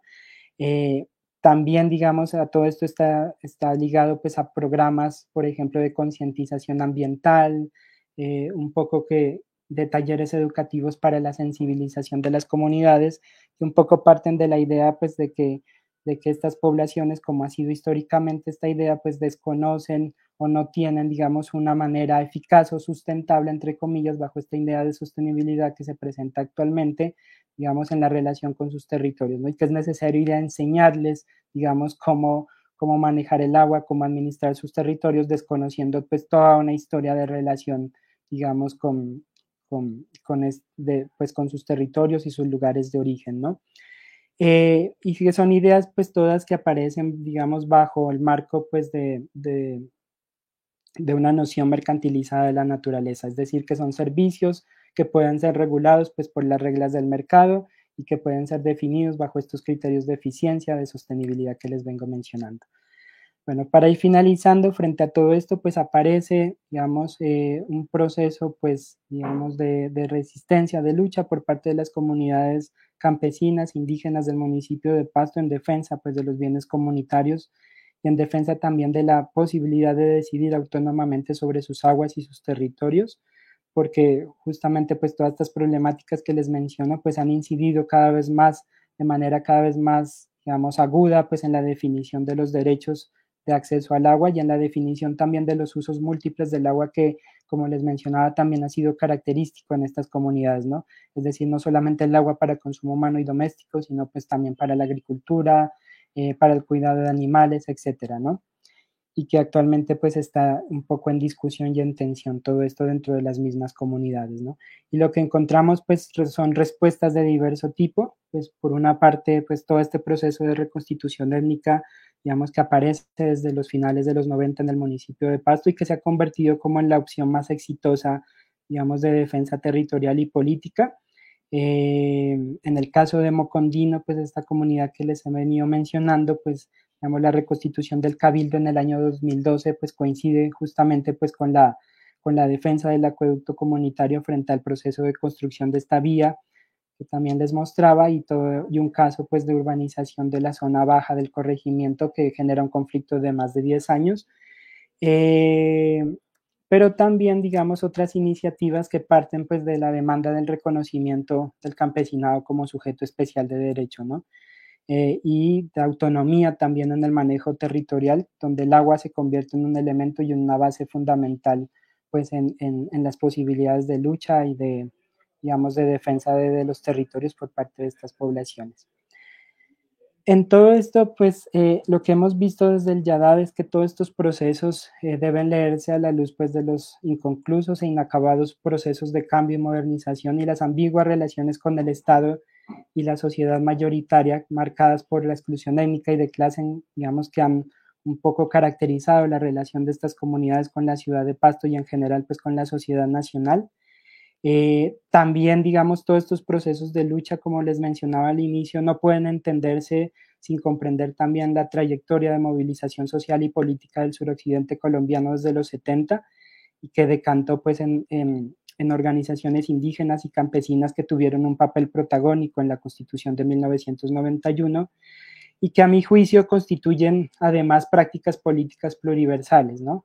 Como en el caso, pues muy rápidamente que les muestro, pues donde el agua y entidades telúricas, digamos, eh, como todos estos seres que aparecen asociados a estos elementos, pues como el agua, el volcán también, digamos, inciden en la reproducción y en la producción de relaciones sociales y políticas, ¿no?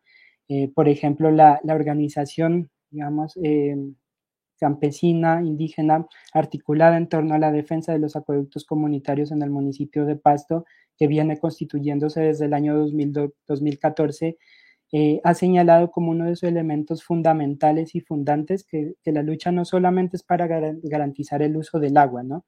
Para humanos, sino también para los usuarios no humanos. Es decir, que recoge un legado de vivir bien con el agua, donde se reivindica el agua como un derecho más allá de lo humano y se disputa su uso jerarquizado por un proyecto urbano y moderno.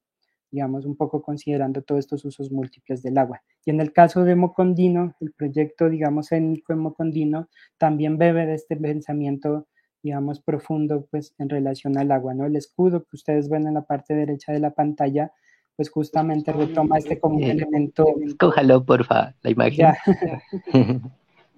Listo. Como un elemento, pues, importante, digamos, dentro de, de su lucha y de la defensa que han venido haciendo y es también bien importante en la imagen de la izquierda, como les mencionaba, este es el cerro La Peña Blanca, porque justamente una de las primeras acciones del Cabildo, digamos, en la reivindicación pues, de su derecho, en la decisión sobre su territorio y la defensa de su agua fue visitar este lugar, ¿no?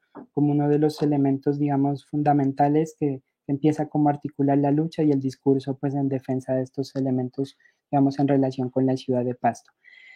Eh, frente a todo esto, pues queda como una, termino como una, con una pregunta que me parece importante, pues en términos del evento, pues en el que estamos, eh, que ahorita nos congrega y al que nos participa amablemente el profesor Jonathan, y es la pregunta sobre cuáles son las implicaciones de considerar la existencia de multiplicidad de mundos en un contexto altamente politizado, cuando unas versiones de la realidad no pueden ser legibles para la, para la racionalidad moderna, ¿no? ocasionando pues lo que muchos, digamos, autores y, académicos que han, que han un poco explorado estos asuntos han llamado como desencuentros ontológicos.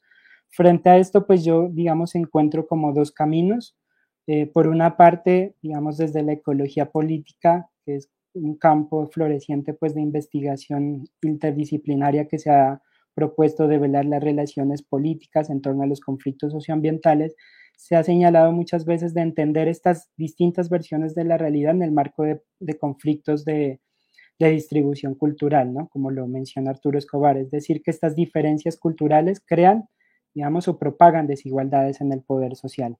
Pero por otra parte hay otro camino que nos lo propone la, antropóloga Marisol de la Cadena que me parece fundamental y es que este conflicto político entre mundos, en lugar de ser un conflicto cultural entre progreso universal y creencias locales, digamos, aparece también como la posibilidad de, digamos, de pluralizar la política, ¿no? De entender cómo, cómo estas equivocaciones o estos desencuentros ontológicos, si bien no pueden ser corregidos o, evitados, sí pueden ser controlados con el fin de que estos mundos y los seres tierra, pues como ella lo llama, que los componen puedan ser reconocidos al menos como un asunto político, digamos, en lugar de ser descartados como excesos, como residuos o como, como, o como, pues, o como infantiles también, ¿no? Un poco creo que, que nos que implica esto, pues reconocer que estas entidades telúricas que como les mostraba en el caso del agua y de todos estos seres asociados a este elemento, digamos, eh, tienen la posibilidad y la capacidad de alterar los términos de lo político, ¿no? Guiando prácticas y discursos y guiando también pues todos estos procesos de lucha y de resistencia que en el caso de la ciudad de Pasto pues han sido bastante visibles y que afortunadamente hemos tenido como la, la posibilidad desde el YADA pues de acompañar y de aprender pues de, de todos, estos, de, todos estos procesos, ¿no? Eh, bueno, pues yo creo que dejaría por ahí y estaría pues como atento a, a sus preguntas más adelante. Muchas gracias.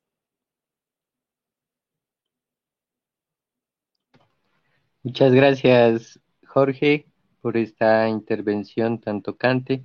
A continuación vamos a escuchar al profesor Carlos Cardoso Coelho. Eh, es profesor colaborador como postdoctorando de la posgraduación en filosofía de la Universidad Estatal de Río de Janeiro. Es licenciado en filosofía por, esta, por, por la Universidad Federal de Río de Janeiro y es doctor en filosofía por la Pontificia Universidad Católica de Río de Janeiro. Estudia actualmente ontología contemporánea desde una perspectiva de, de colonial, pensando una ontología abierta a los diferentes modos de existir y a las diferentes cosmologías no occidentales. Entre sus textos vale destacar el libro Ontofagia, un materialismo mágico. Muchas gracias por atender al a la invitación. Carlos, puede continuar. É, muito obrigado pelo convite. É um prazer estar aqui compondo essa mesa com vocês e um prazer ter escutado as duas falas é, que acabaram de ocorrer. É, eu queria pedir desculpa por não ter, não ter estado presente na mesa de ontem, que seria o meu local de fala inicial, mas eu tive um imprevisto e gentilmente o Jonathan conseguiu resolver isso. É, é muito prazeroso estar aqui, encontrar mais uma vez o, o Jonathan. Né? A última vez que a gente falou foi no evento sobre a morte, o falecimento de Jean-Luc Nancy, faz quase um ano, né? foi em agosto do ano passado. E, enfim, mais uma vez estamos aqui juntos, né? É, eu fiquei pensando sobre o que eu falaria hoje, né? Antes eu, eu queria dizer que se por um acaso eu começar a tossir, eu tô eu, eu tive tô recém recuperado do Covid, né? Então, inclusive, eu tô muito exausto, assim, tô muito exausto. Eu vou tentar usar a minha mente aqui o máximo que eu conseguir, porque, enfim, tô, estou bastante cansado e com alguma dificuldade de pensar. E eu tenho, eu tô com uma tosse muito chata, então pode ser que eu comece a tossir no meio da minha fala, né? Mas dito isso, é, eu fiquei pensando sobre o que eu falaria, né? Como o Jonathan falou, eu poderia falar do meu livro, Ontofagia, o materialismo mágico, né? É, o, o, meu trabalho ele vem da filosofia, né? O Ontofagia ele tem um pouco de desenrolar da minha tese, mas ele vai muito muito para fora, ele pega uma parte e segue adiante, né?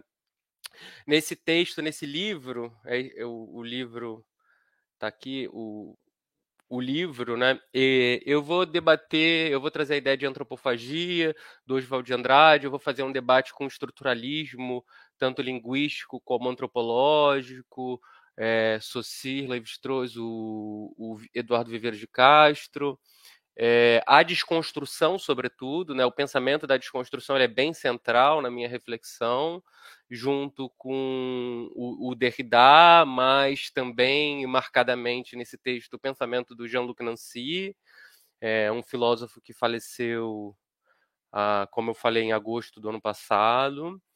É, também o Althusser, enfim, vários, vários autores e autores, mas uma questão que entra é, de maneira especial nesse texto é a questão é, dos existentes não humanos, né? E, marcadamente, nos últimos anos, o que vem centrando a minha pesquisa, e é sobre isso que eu vou falar, é a questão dos animais, né? A questão dos animais. É, é, é, muito interessante estar participando dessa mesa, porque eu vejo também o engajamento político, é, que o pensamento aqui exposto implica também no, e convoca também a uma prática, né? É, as coisas que eu tenho escrito e pensado, elas são absolutamente indissociáveis da minha atuação nos movimentos sociais, das organizações políticas que eu construo, né? É, então, o pensamento aqui é um pensamento é, que convoca para a prática e que a prática me convoca a pensar né, Na, no, no, interior dos espaços que eu venho construindo. Né. É, eu, eu então eu vou falar especialmente da questão dos animais, porque, sobretudo nos espaços acadêmicos universitários, é, um, é uma questão que ela aparece de maneira muito lateral, em geral muito mais vinculado a cosmologias de outros povos, que é um tema que me interessa bastante, mas é, que, que dá um, um, uma outra perspectiva sobre a questão, né? E, e quando a gente vai tratar sobre a questão dos animais, tentando centralizar nos animais o debate é, são espaços mais escassos ou os espaços que existem são espaços que teoricamente é, eu me distancio muito e eu considero problemáticos né, de várias formas.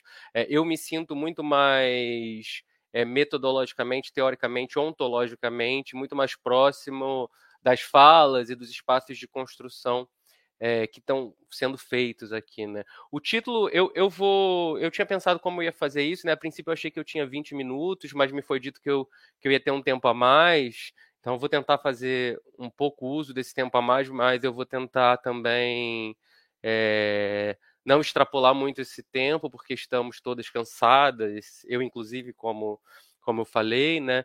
E eu tinha pensado em ler alguns trechos é, de um capítulo de um livro que eu publiquei recentemente, né? Que é, ele está público, é, o acesso em PDF. Eu posso enviar o link, quem tiver interesse desse desse capítulo, né? Ele é acesso gratuito. O título do texto é Os animais que não existem, os orifícios coloniais, o delírio do nome e uma língua salivante.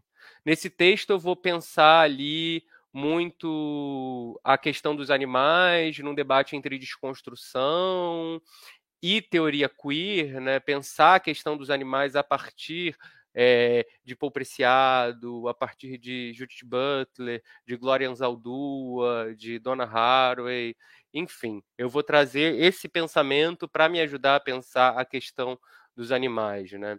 É, e eu vou ler para vocês as primeiras partes, a primeira parte desse texto, fazer alguns comentários.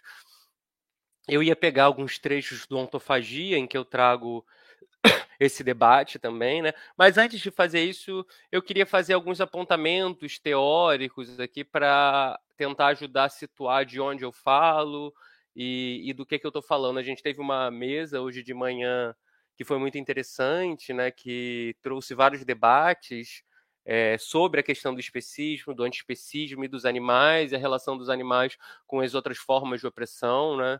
Eu fiquei, inclusive, tentado a colocar questões e comentar, mas é, aquele fazer questões naqueles textinhos ali é, é difícil elaborar, né? Não tem muito espaço para elaborar uma questão de fato.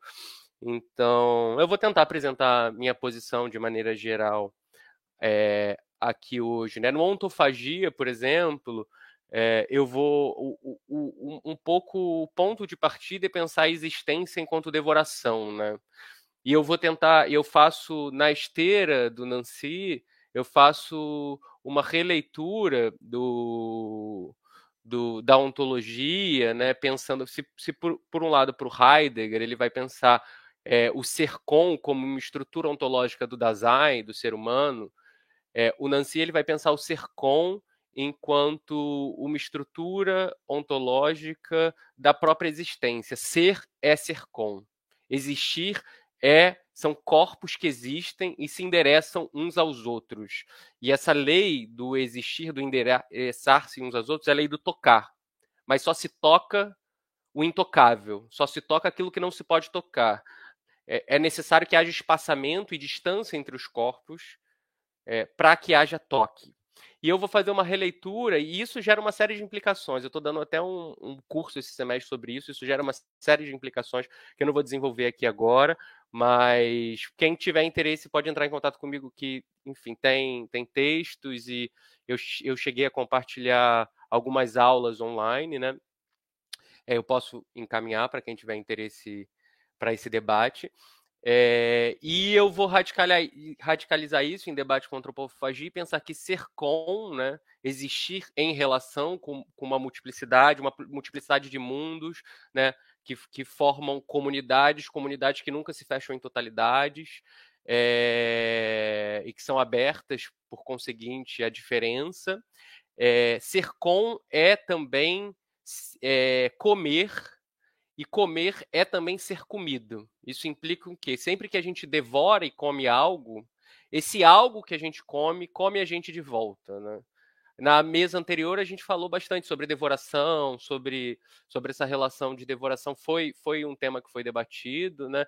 Mas o que eu acho mais interessante do que essa constatação de que comemos e que isso implica em hierarquias, isso implica em estar posicionado no mundo, isso implica em produzir determinadas violências na medida em que estamos posicionados e devemos devorar de alguma forma para continuar é, persistindo ali na existência e vivermos e produzindo relações, né?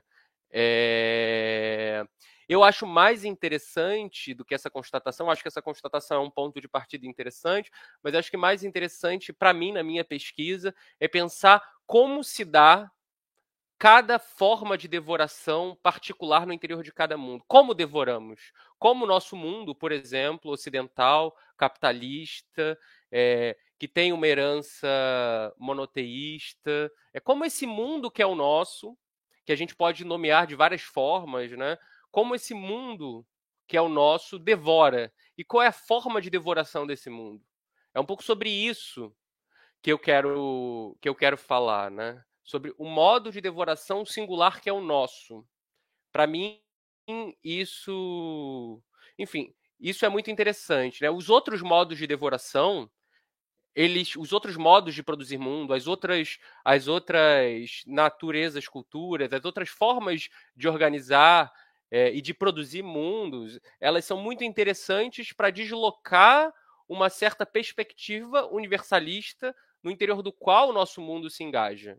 Porque o nosso mundo acha que é, possui a visão de Deus, né? que é capaz de dizer as coisas enquanto tal. O que uma perspectiva perspectivista traz de muito interessante é a potência de mostrar que não, que a perspectiva ocidental é mais uma perspectiva entre outras perspectivas.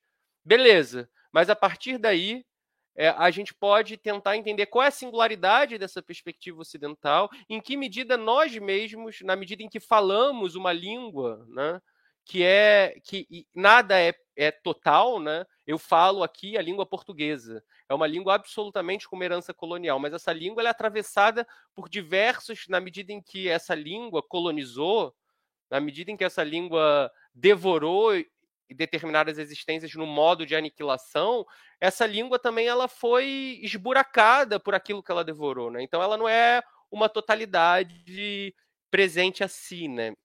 ela, ela também é aberta a, a diferenças, mas, de toda forma, é, existe uma centralidade na língua que falamos, uma história na língua que falamos, que implica diversas relações e diversos modelos de violência. A gente pode falar de raça, a racialização é, de determinados povos que produz um modo de violência muito específico e singular, que é o modo de violência do racismo. A gente pode falar das oposições entre sexo e gênero, né? Como essa oposição de sexo e gênero reproduz é, oposições entre natureza e cultura, é, tal qual ela é desenvolvida no Ocidente, como isso produz determinadas violências, né? Na medida em que ou é homem ou é mulher, e as formas de opressão, opressão que existências que, de, que decidem é, desse modelo binário se organizam. Né? Então, existe um modo de violência singular que traz o racismo, que traz o sexismo, que traz também a cisnormatividade é, e diversas outras formas de, de opressão. A defesa que eu faço é que o especismo ele é uma estrutura singular que opera do interior do Ocidente. Não há especismo em povos não ocidentais. Esse é o ponto de partida da minha fala. É, eu, eu escrevi sobre isso no Ontofagia, o materialismo mágico, sobre isso. Eu dei há uns dois semestres atrás um curso sobre antiespecismo de uma perspectiva popular na UERJ, na pós-graduação, eu tenho uma aula que eu vou debater só essa questão, sobretudo em debate com pronomes cosmológicos e o perspectivismo ameríndio do Viveiros de Castro. É... E aí, enfim, eu não vou entrar a fundo nessa discussão, senão eu me desvio muito, mas para quem interessar, eu tenho essa aula pública gravada, eu posso enviar o link da aula em que eu vou debater esse texto para mostrar como, por exemplo, o que os aratés e o que os jurunas chamam de humano e de animal é radicalmente diferente do que nós, no interior das línguas ocidentais, chamamos de humano e animal, a tal ponto que é, não se trata, a gente não está falando da mesma coisa, são coisas diferentes. Não existe um referente que persiste a diferença dessas línguas, né?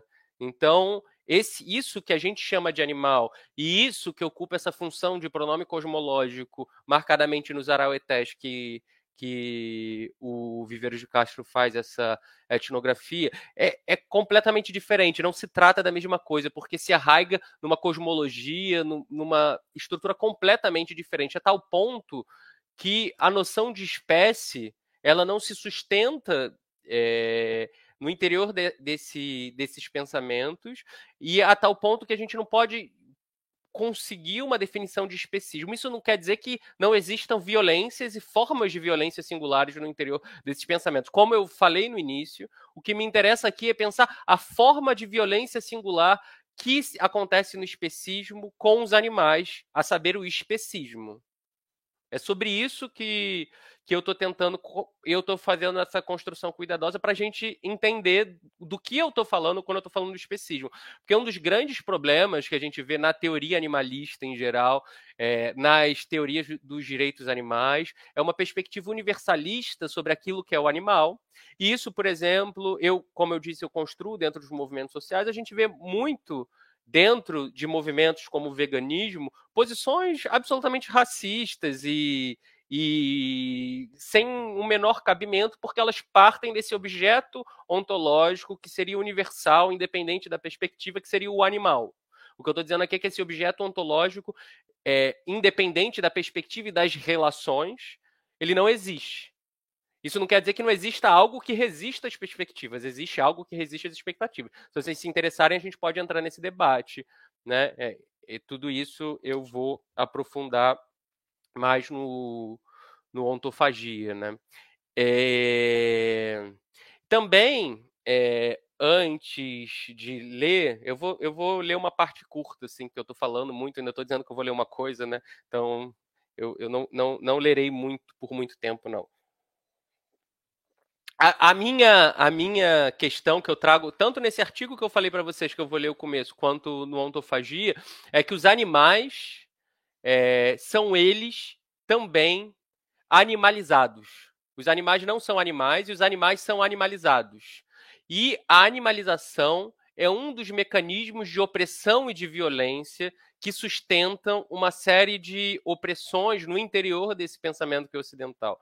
O racismo no racismo, é, tem diversos autores que tematizam isso. Marcadamente, eu discuto muito com a F. Cole, que é uma, que é uma feminista é, norte-americana que vai que tem um texto que se chama Racismo como uma forma de bruxaria zoológica.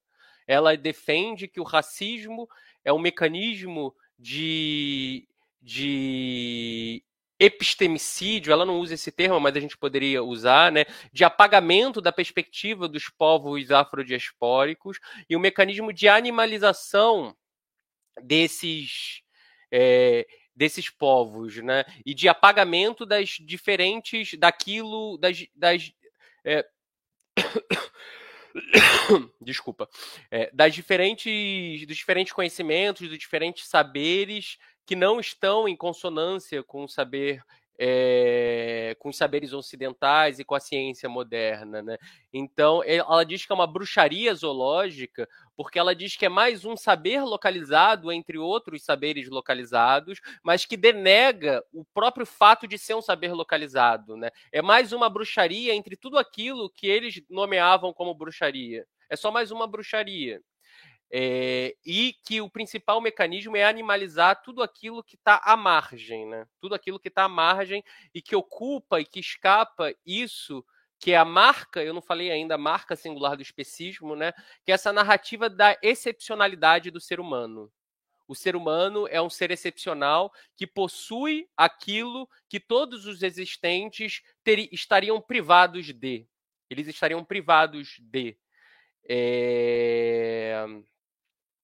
E então a, a, eh, a, hipótese que eu parto, né, é que os animais são eles também animalizados. Se o sexismo envolve a animalização de pessoas identificadas como mulheres, se o racismo envolve a animalização de é, pessoas identificadas como negras, né, pensando o conceito de raça enquanto um conceito construído, construído para produzir uma forma de de violência localizada. O especismo envolve também a produção desse lugar dos animais no interior desse pensamento ocidental, né? E aí tem uma. É, como a, a, gente falou muito dos mascotes, né? A gente não, não, não, se falou, teve um debate sobre os mascotes, os pets. Eu assumo que eu não entendi muito bem o ponto, mas sobre. Eu tenho dificuldade de pensar um antiespecismo muito centrado em animais domésticos, né? Mas eu, eu, eu, eu tenho uma, uma distinção que eu uso para que eu acho que é que é boa para entender, no interior desse mecanismo de animalização, a gente pode produzir uma hierarquia né, entre, os, entre as opressões, não uma hierarquia entre as opressões, mas diferentes formas que os existentes aparecem no interior desses mecanismos de animalização. Né? De um lado, tem os animais animalizados, né, que são que os animais que estão indo para o abate, que são os animais é, na floresta, são os animais animalizados que a gente vê como animais. De outro lado, tem os animais humanizados. os animais domésticos, eles são animais que são colocados muitas vezes no lugar de humanos, né? E tem, tem os humanos animalizados, né? que são aqueles que são identificados como humanos, mas ao mesmo tempo eles ocupam uma posição na estrutura política de menos que humanos, né? São humanos que, estão na periferia desse pensamento. E aí, todo mundo que não ocupa o estereótipo branco, heterossexual, europeu, em algum momento, em alguma conjuntura, vai ocupar esse papel de humano humanizado, e humano humanizado, que é o europeu, branco, adulto, heterossexual, cristão, blá, blá, blá, blá. É... E eu tenho um pouco, eu tenho um pouco de dificuldade, é... É, enfim, de de entender um anti porque o movimento antiespecista, eh, seja ele qual for, ele tem muitos problemas, né? É, ele tem uma crítica profunda ao papel que os animais humanizados ocupam no interior da nossa sociedade, né? É, isso é um, é um, problema, é um debate, é um debate muito sério que a gente tem dentro do, do movimento, né? É, enfim, essas foram algumas da. Eu tinha mais algumas observações para fazer, é, mas enfim, eu vou ler aqui as primeiras páginas desse meu capítulo de livro para vocês, e aí mais coisas vão vindo, e eu estou mais interessado aqui que a gente converse, né? Que a gente converse um pouco e siga um pouco é, essas provocações aí, essas colocações. Deixa eu achar aqui o meu texto. Aqui, achei. É, então, eu vou ler o começo do texto, né? Que é o, os animais não existem, orifícios coloniais, o delírio do nome e uma língua salivante. Né? Eu vou ler a primeira parte, que eu vou falar mais, centrar nessa questão da animalização dos animais, mas é, depois eu vou desenvolver um debate com a linguística, como se dá a produção desse, dessas localidades, né, da localidade do animal, debatendo um pouco a teoria linguística. Depois eu vou avançar muito num debate com, com o Paul Preciado, tentar mostrar como essa perspectiva não implica um relativismo propriamente. Mas aí, se vocês quiserem é, avançar nesse sentido, a gente conversa. Eu vou ler aqui as primeiras páginas para quem se interessar ir, ir atrás e para a gente poder conversar aqui. Né? É, o meu texto começa assim. Começarei pelo começo. Começarei pela passagem da existência à inexistência, que tão é própria, que é tão própria aquilo que nomeiam como o animal. Ou melhor, começarei pelo sentido invertido deste começo, que é, na sua suposta verdade inverificável, o começo de um fim singular, o começo de uma inexistência, a inexistência dos animais. O animal só existe enquanto o apagamento dos animais. Esta é provavelmente a grande lição que o pensador franco-magrebino Jacques Derrida nos dá no seu texto L'animal que donc je suis, de do, não, 2006 é quando eu botei a referência, o texto não é de 2006, não. Não existe o animal em geral enquanto categoria genética, em, genérica, mas o que existe são os animais em sua singular pluralidade, em sua singularidade plural. O gato, a vaca, o baiacu, a garça, humano. Cada um destes animais, com suas diferenças singulares, são sempre lidos como em privação, seja em privação de logos, seja em privação de linguagem de cultura, seja em privação de técnica, seja em privação de respostas e de consciência, eles são lidos como em falta na medida em que suas existências incomensuráveis são medidas pela régua do homem. Mesmo a vaca, o gato ou a galinha mascaram uma generalidade humanista. No mesmo momento em que falamos galinha, produzimos um animal fêmea diante de nós, um animal que tem como característica central a produção de ovos. Mas esta mesma galinha, entre aspas, que produz ovos, é uma compreensão genérica de um conjunto de existentes singulares que possuem diversas outras características e interesses para além da apropriação do seu aparelho reprodutor por animais humanos.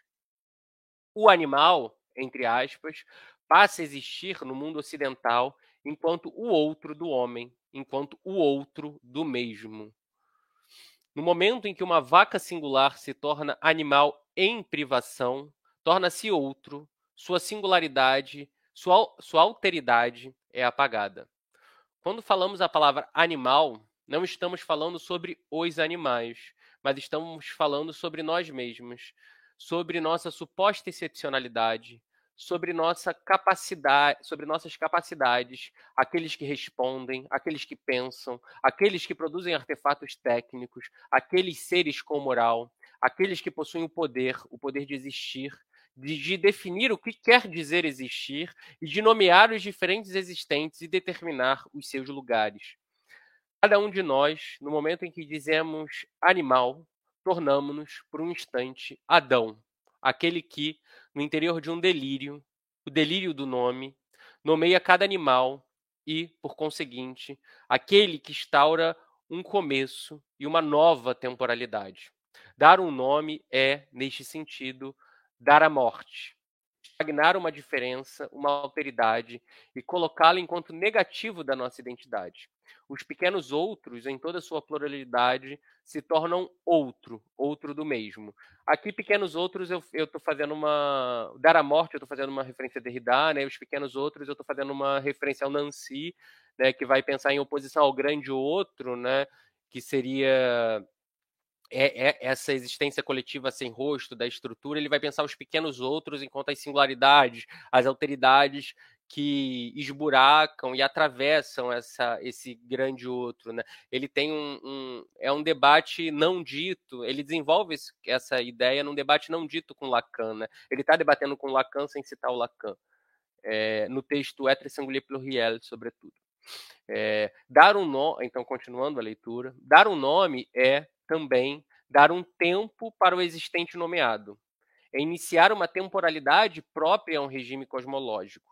Quando dizemos trabalhador, inscrevemos o animal humano numa classe social, com uma expectativa de vida e de tempo dedicado ao trabalho. Inscrevemos-lo numa semana de sete dias, com um horário restrito de almoço, de folga e de lazer. Analogamente, é, rasurado esse analogamente, né? É, quando dizemos bacon, inscrevemos certo animal, um porco, numa temporalidade de morte, numa estrutura singular produtora de especismo. O existente que nasce é produzido artificialmente apenas para ser morto.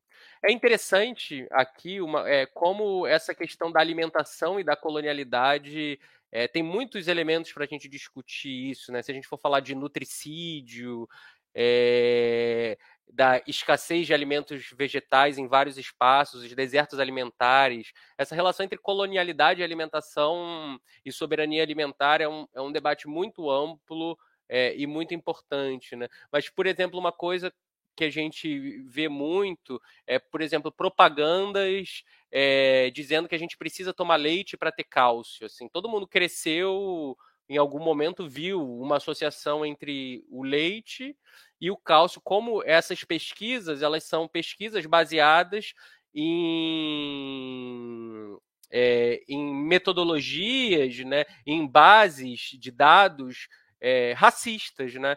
Porque a gente tem muitos dados para mostrar, por exemplo, que os, pro, os povos não ocidentais eles têm um, um nível de intolerância à lactose gigantesco gigantesco. Os povos nativos das Américas, o, é, os povos é, da Ásia, os povos é, da África, eles têm um nível de intolerância à lactose muito alto. Contudo, mesmo assim, mesmo em espaços em que essas populações são majoritárias, existe uma propaganda e um incentivo ao consumo do leite, que de fato a gente tem diversas pesquisas hoje em dia mostrando que é, e que, que não é benéfico para a saúde dessas populações. Né? Isso é mais um do, de, de, como o racismo né, ele imbrica é, na, nossa, na nossa vida, né? na nossa vida. E não apenas o racismo, como o especismo também, né? que é a marca que eu estou tentando trazer aqui. É, continuando a leitura, então. A vida produzida apenas para a morte programada previamente. Programada para o momento em que o animal atingir determinada idade, determinado peso, programada por, aquele que, por aqueles que se nomeiam como humanos. Os animais reproduzidos pela indústria do corte nascem com a pena de morte inscrita em seus próprios corpos. É, é, é, re, reforçando, vejam como eu estou marcando um modo de relação que tem a ver com o modo de relação do, do homem branco ocidental com isso que seria o outro dele, né? Os animais. É, e que tá, isso está arraigado na própria oposição entre natureza e cultura, né? tal qual o Ocidente é, coloca. Eu vou desenvolver isso um pouco no, no texto. Né?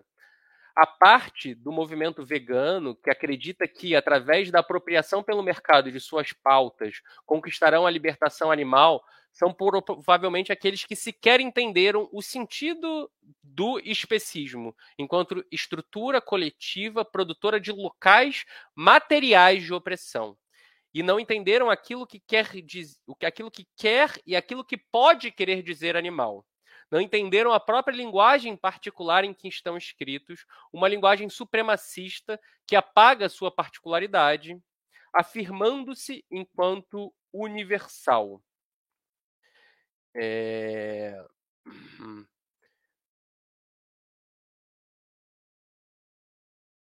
É como eu falei, é, eu, eu, construo esses movimentos, vários desses movimentos, né, e dentro do, do movimento vegano a gente vê muitas posições racistas na medida em que partem dessa perspectiva homogênea de que o animal existe para além das relações em que isso que a gente chama de animal está se estabelecendo, né? Sem entender a singularidade de uma forma de violência que está colocada no interior do nosso mundo. Lembrando que isso não implica que não existam violências nos no, é, outras formas de violência, outras formas de opressão, mas é que a gente tem que entender a singularidade de cada modo de violência, de cada modo de opressão no interior do seu próprio mundo. Né? Para quem, quem, quem é um, um, dos títulos do, do evento é desconstrução, para quem entende da desconstrução, a gente sabe que toda desconstrução é um processo autoimune, que acontece desde o interior. Né? Então, essa ideia do animal é, enquanto independente existindo independente da perspectiva em si mesmo, ela sustenta toda forma de colonialismo e de violência, né? A gente tem que entender que esse tipo de luta ele deve operar no interior dos espaços é, em que nós circulamos, né? É muito comum a gente ver aqui no Brasil, sobretudo, por exemplo, comentários racistas com religiões de matriz africana. Isso parte de uma incompreensão fundamental do que está acontecendo ali, né? Do que está acontecendo ali. É, enfim, ao mesmo tempo, existe também o, o, outro lado, né? Pessoas que vão fazer recursos a, a, a, a cosmologias e perspectivas não ocidentais para justificar o seu próprio modo de vida ocidental, para justificar porque está comendo é, um, um, pedaço de um animal que está completamente implicado no modo de produção de monocultura, do agronegócio, que inclusive tem uma ligação direta com o desmatamento e a perseguição. O agronegócio no Brasil tem uma ligação direta com a perseguição dos povos originários, né? Assim, então, muitas vezes existe essa, essa dissociação, essa incapacidade da gente entender as implicações do nosso próprio modo do nosso próprio modo de violência, né? É um pouco isso que eu que eu estou tentando atentar aqui, né? A, a monocultura no, no Brasil é um dos principais problemas que a gente enfrenta, né? E 80% das plantações de milho e soja, elas viram ração para animal, né? Quanto come um boi durante a vida inteira e quanto come qualquer se a gente for comer diretamente essas, esses grãos, por exemplo, né? A maior parte das plantações e da monocultura é para produzir é, esses animais, né? Inscrever também a pena de morte no corpo, no, nos corpos deles, como eu estou falando. Né? Seguindo aqui um pouquinho, eu não vou me estender muito não para a gente ter mais tempo para a gente conversar, que eu acho que vai ser mais interessante. Né? É, o capitalismo existe no seu próprio movimento de crescimento infinito e de produção de homogeneidades e da expansão do homogêneo. É preciso que a natureza seja sempre tida como a mão e como disponível, assim como os corpos dos animais, como os corpos femininos e os corpos negros. Todos estes produzidos pelo discurso dos supremacistas. Como afirma Frantz Fanon, o branco quer o mundo, ele o quer para si. Ele se considera o senhor predestinado deste mundo. Ele o submete. Estabelece-se entre ele e o mundo uma relação de apropriação. Não pretendo reconstruir toda a trajetória de estagnação dos trajetos e dos percursos que conduziu os animais à parada e ao fim deste começo que a palavra animal produz. Eu gostaria de falar é, algumas palavras sobre o delírio, sobre os nomes e sobre a produção de buracos. É, aqui eu estou fazendo uma referência à ontofagia, né? Que a ontofagia é uma ontologia dos buracos, das aberturas, né? Da proliferação dos buracos e não apenas. É, esse texto ele começa num debate com o Preciado, né? Que vai dizer que o Ocidente é um tubo de dois orifícios, uma boca emissora de sinais e um ânus lacrado, né? Um ânus inacessível. E a ideia da ontofagia é ampliar os buracos para além da voz e da fala, né, desse delírio do nome, que produz o local animal, que produz o, o, local de raça, que produz o local de sexo, que produz o local de gênero, é, essa essa produção de localidades que produz mecanismos de opressão, né?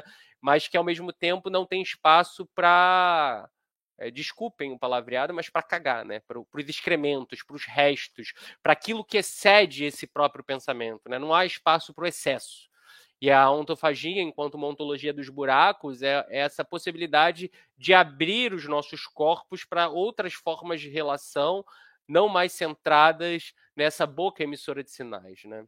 É um pouco por aí, assim, é um pouco a, ciborgue da Dona Haro em aliança com a biodrag do Preciado, em aliança com a bruxa de um, de um certo pensamento feminista e com os animais do Derrida e, e e várias outras alianças também a, a, acontecem com os povos originários também certamente, né?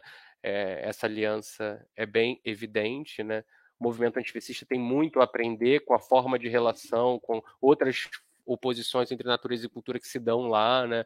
Outras relações com os animais, né?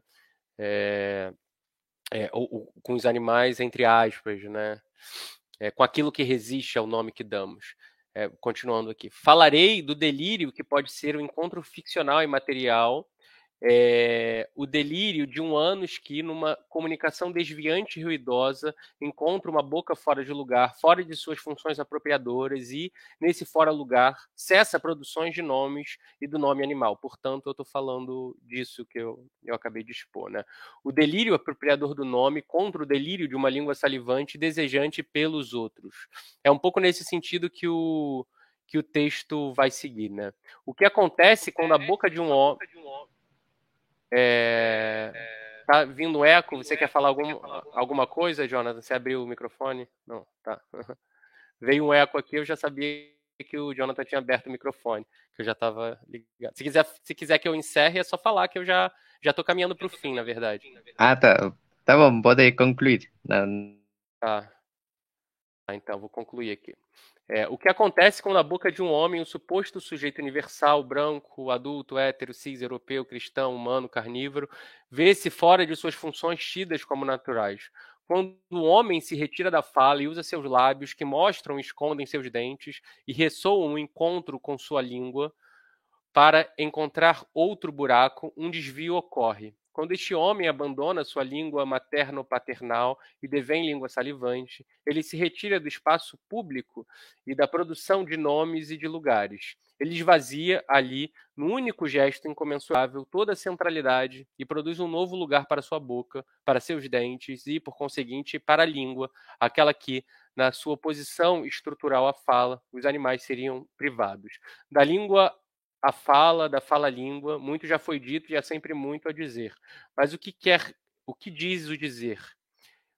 Quem quer dizer, cada querer dizer. Dissociar Lacan da semiologia semântica, da ciência dos signos, das ciências das frases, do enunciado enunciação, da estrutura coletiva à atualização singular, do signo animal à marretada que ceifa sua vida e produz um ruído brutal que não comunica outra coisa além da sua própria dor, apenas o, um ser, o homem, o supremacista humano. Apenas o portador da marreta que desfere o golpe entende o que se passa ali. Só ele atualiza a excepcionalidade de uma estrutura coletiva inconsciente que produz um mundo com seu pensamento marreta. Um animal para ser morto, uma marreta para despedaçar sua cabeça, uma faca para escalpelar e retalhar seu corpo. Mas o animal, no seu grito enlutado diante da morte, não produz nenhum sentido, apenas um ruído sem sentido, uma explosão de instintos, uma resposta mecânica que, no final das contas e dos cálculos, é apenas o automatismo diante de sua incapacidade de linguagem e da sua pobreza de mundo, como dizia Heidegger no interior do seu pensamento supremacista. Pobre animal, mergulhado em tanta incapacidade e letargia, pobre dos seres animalizados pelo supremacismo humano, pelo supremacismo branco, pelo supremacismo macho, por todos os supremacistas que, no começo e no fim do tempo que instauram, são sempre os mesmos. Nós é que somos diferentes entre nós, assim como as violências que sofremos são singulares e umas às outras. Mas eles, eles têm sempre o mesmo rosto e sabemos bem quem são. Contudo, a pergunta que me coloco aqui é esta, encerrando já, né? Em que medida o animal, e este animal que tem a sua cabeça estraçalhada, existe? A resposta é dupla. De um lado, ele não existe, e de outro, ele existe, mas na sua própria inexistência. Ele não existe por ser uma projeção antropocêntrica da língua excepcional do homem, que não diz nada ou quase nada a respeito da existência dos animais em sua pluralidade, em suas perspectivas para além das determinações supremacistas. Este animal, por exemplo, um carneiro, existe enquanto grito surdo, inaudito, que atravessa e produz o silêncio, o espaçamento, a distância entre uma palavra e outra, né? Aquele pedacinho de carne embalado no mercado que ninguém sabe de onde veio e como, como ele chegou até ali, né? O olhar inapreensível de um animal prestes a encontrar uma marreta e o seu grito abrem caminho para pensarmos a possibilidade deste olhar, o espaçamento que separa uma língua apropriadora e a incapacidade animal de produzir sentido. É, aqui eu avançaria um pouco mais nesse debate, eu vou, eu vou encerrar, eu ia começar a trazer o Povo Preciado, Glória Zaldúa, o Viveiro de Castro também aqui, para marcar essa questão. Mas eu não vou avançar muito mais, não. Acho que eu já falei demais, gente. é isso. Obrigado. obrigado. Muito obrigado, Carlos. Aí me desculpa pela coisa do tempo. Agora vamos abrir para o diálogo, eh, a conversação. Eh, aqui entre o público tinha uma, uma tem, hay una pregunta para, para el profesor Dumer, eh, es de Renata Otto Dinis. Eh, dice que si el profesor Dumer pudiese comentar sobre las direcciones a partir de ese lugar fuente original de las colectividades humanas, si habría direcciones privilegiadas para dónde se debe ir.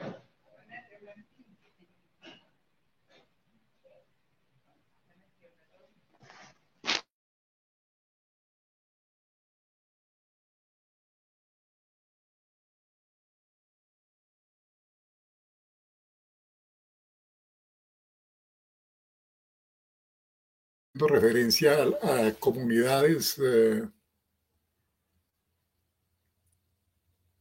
bueno, en general hago referencia, o en el suroccidente colombiano existen distintas tradiciones sociales y culturales, ¿no? Si, si estoy entendiendo bien a qué se refiere.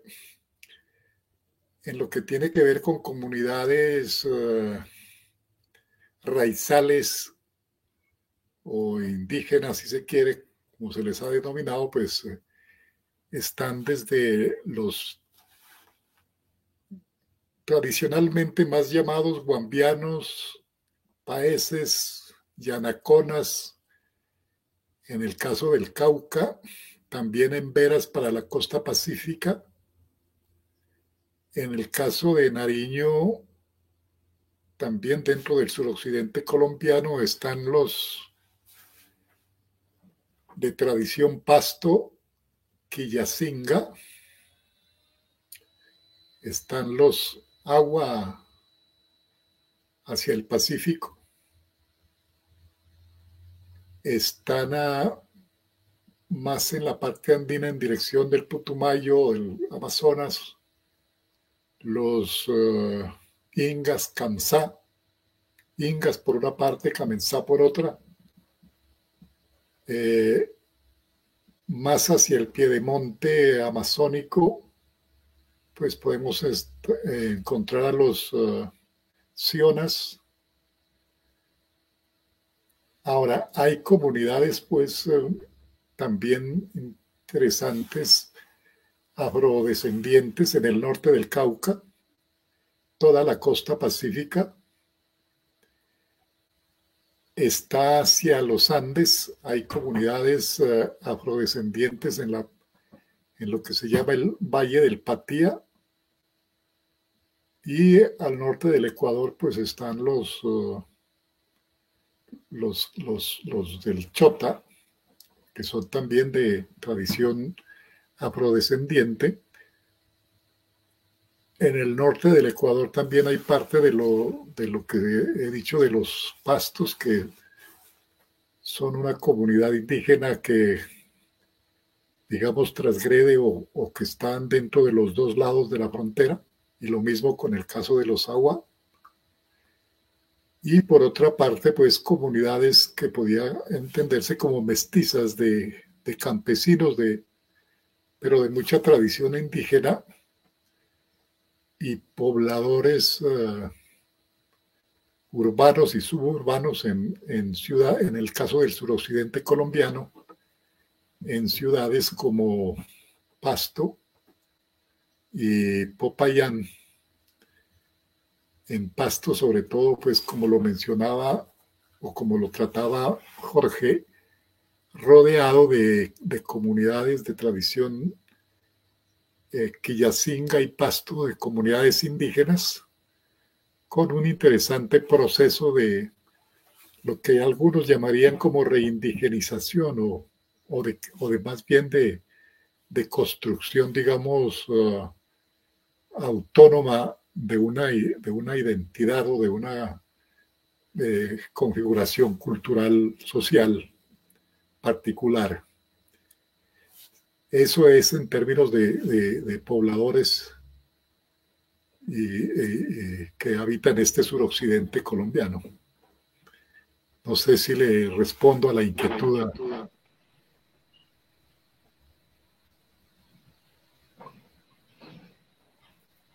Ahora, lo interesante, de pronto, como para reiterar, es la, la relación estrecha que existen entre, entre estas poblaciones y pobladores hacia, desde, en el nudo este que menciono, de los Andes y, del, y de la relación Andes-Pacífico-Amazonas. Incluso alguna de las afirmaciones que hacía una, un poblador decía que la característica de estas comunidades era de, que son comunidades o pueblos de errancia o nómadas y que la sabiduría de estos pueblos obedece a esa, a esa errancia o a esa nomadía entre entre, entre estos escenarios pues transversales Pacífico Andes Amazonas y desde luego también pues en, eh, dirección norte-sur o sur-norte, poblando eh, la, la, cordillera de los Andes, tanto en el campo como en la ciudad.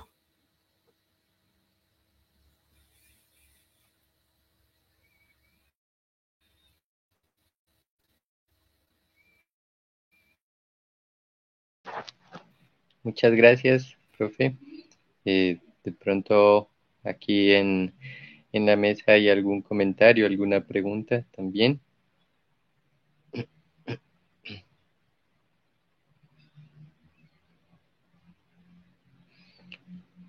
Eh, bueno, yo le quería preguntar de pronto a Jorge y, a, Carlos de paso, ¿no? Puede servir así la, la pregunta, ¿sí? Era, mm, era un poco con respecto, primero pues esto para Carlos un poco, eh, si de pronto habría alguna relación, algún vínculo entre, entre ese, esto que usted nos habla acerca del comer, ¿no? Como una especie, eh, entre ese, ese comer que, que de alguna forma no se reduce a una, digamos, a una interiorización idealizante del, del otro al que, al que se come, ¿no? Y, el buen vivir de alguna forma, ¿no? Que es algo que hace parte de, de, la forma de relacionarse con el mundo de la vida de muchos pueblos de la Panamazonía. Entonces, eh, no tanto que, esté bien comer o que esté mal, sino ese, ese comer que es irreductible, ¿no? A la interiorización idealizante, es decir, ese cierto comer que, que no se reduce simplemente a esa, a, a, a, esa consumición sin resto, ¿no? Del, del otro. Eso, y si eso pues de pronto se podría vincular con, con esa, esa relación, ¿no? Con, con, con, con ese buen vivir que muchas veces es, anima a muchas comunidades de la Panamazón. Eso, o, y, es decir, pues el potencial político, ético-político, ¿no? De, de, esa, de, esa, de ese gesto en el comer. Y, y un poco para Jorge, sí, de pronto, pues, porque no solo es el comer, ¿no? Sino también el beber, ¿no? Ya con relación al, al agua. Y el beber, pues, el agua, la relación que sostenemos no se reduce, pues, a la, a la ingesta a través del agua, de, ¿no? sino también el, digamos, el baño, ¿no? Eh, tantas otras, digamos, relaciones que, que se tienden con el agua.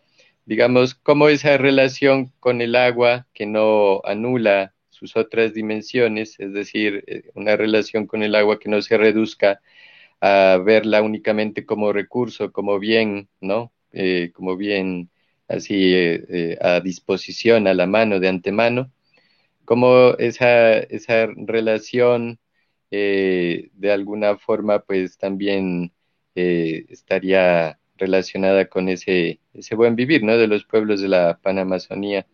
Así, eso sería para los dos que les quería preguntar. Gracias.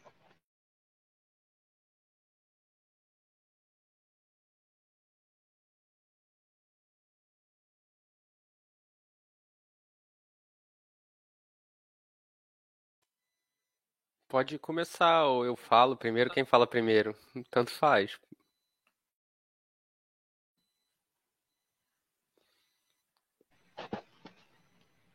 Eu falo primeiro, então? Isso, Pode ser, tá bom. Eu falo primeiro, então. É, não, ótima pergunta. Se, se, você puder fechar só o micro... Isso, porque quando o seu microfone fica aberto eu, eu escuto. É. Não, é assim, essa pergunta é muito boa, porque conecta um pouco. Eu, eu, eu falo de um lugar não muito simpático, às vezes, né? Nos espaços que eu circulo, porque eu estou colocando em questão uma prática que é muito naturalizada, né? Então, às vezes, é, é uma fala um pouco desconfortável e que, na maioria das vezes, ela é colocada de uma maneira muito ruim, né? Muito ruim e de um lugar muito colonial mesmo, assim, né? Então essa sua pergunta de fato é muito boa, que é justamente o que me interessa, assim, né? É justamente é, é, justamente isso que me interessa, né? Essa ideia do comer, né? E essa ideia do que, do que daquilo que a gente come, é, de um lado, ele não produz uma interioridade, né? Porque sequer há interioridade, de certa forma, né? A gente é aquilo, né? Essa ideia do, do ser enquanto ser com, radicalizado, né? Que o Nancy vai trazer, a ideia, a ideia de que não existe uma interioridade, né? A gente é, a nossa posição, a nossa singularidade, ela está justamente naquilo que a gente se relaciona, né? Na, nas relações que a gente se estabelece, e isso determina a nossa singularidade também, né? A nossa singularidade, ela é determinada por aquilo que nos relacionamos, né? Aquilo que nos relacionamos produz aquilo que nós somos também, né? Essa ideia de comer é também ser comido tem muito a ver com isso, né? Quando a gente come algo, isso que a gente come é, produz aquilo que nós somos, né? Desde um sentido mais é simples, né? Dar energia para a gente é, existir, desde um sentido mais as substâncias, né? É, como as substâncias alteram a nossa personalidade. É, pensar, eu, eu fiquei uma vez é, por muito tempo sem beber café eu percebi uma mudança corporal em mim. Assim, eu nunca tinha, eu nunca tinha é, percebido isso. Assim, eu acordava de manhã mal-humorado, tomava um café e ficava de boa. Depois eu percebi que na verdade o meu mau humor matinal era abstinência de café só, né? Era abstinência desse, dessa própria substância, né? Como essa própria substância é, é, produz aquilo. Eu bebo café, mas o café me bebe de volta também, né? Essa relação que é interessante. Ele, me, ele produz aquilo que eu sou, ele produz meus estados de humor, ele modifica, ele produz uma gastrite no meu estômago. Então, aquilo que a gente come, come a gente de volta, né? É um pouco, é um pouco esse sentido. E isso vale é muito para a questão da água, por exemplo, né? É, aquilo que a gente bebe, bebe a gente também, né? Aquilo que a gente come é, tem, enfim, é, é essa questão do, do consumo é, de alimentos da, da agroindústria, do agronegócio aqui no Brasil, do, do, da monocultura, o consumo de água, a contaminação das águas nativas, que esse modo de produção com agrotóxico é, é, é, expande aqui, né? A quantidade de água que é necessária para produzir um pedaço de carne, por exemplo, tudo isso está tá imbricado no modo de relação que o pensamento ocidental e que o capitalismo extrativista carnocentrado também, como o Derrida coloca, né, estabelece com a natureza. Né? A gente devora a natureza, o modo de predação singular do Ocidente, esse modo de devoração que quer absorver tudo, devorar tudo, mas sem deixar nenhum resto, né? Que absorver tudo para o seu corpo, apagar as diferenças, né? E não e, e, e, e apagar essas diferenças e, e tentar é, fazer um modo de devoração que não produza restos, né? E que não desloque de lugar. Isso é um movimento suicidário, né? O, o, movimento, a nossa forma de se relacionar com os outros existentes é um modo de relação suicidária, né? Então tem muito debate, tem muito debate, né? Eu começo o, o ontofagia, eu começo discutindo com o perspectivismo ameríndio, né? É, eu vou, eu vou é, trazer o, a, a, ideia de antropofagia. É, é, eu, como eu falei, eu te, tenho um, no meu curso sobre antispecismo, eu começo discutindo justamente sobre os povos originários e como uma perspectiva, essa outra oposição entre natureza e cultura, essa outra oposição com a terra, essa outra relação com os animais, né?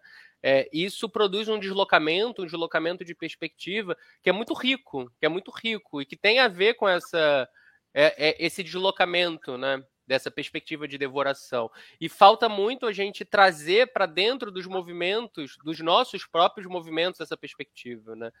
Então, se tem muito no antiespecismo, tem muitas perspectivas absolutamente coloniais, elas são majoritárias até na construção do movimento, é, eu acho que há um potencial muito grande da gente reconhecer, da gente absorver esses pensamentos, né? E produzir em aliança com eles, né? Produzir em aliança com eles. Então, é, enfim, me interessa essa sua pergunta, é uma questão que me interessa muito, né? Enfim, era isso. Era isso. Muito obrigado. Jorge, quisiera tal vez. Sí.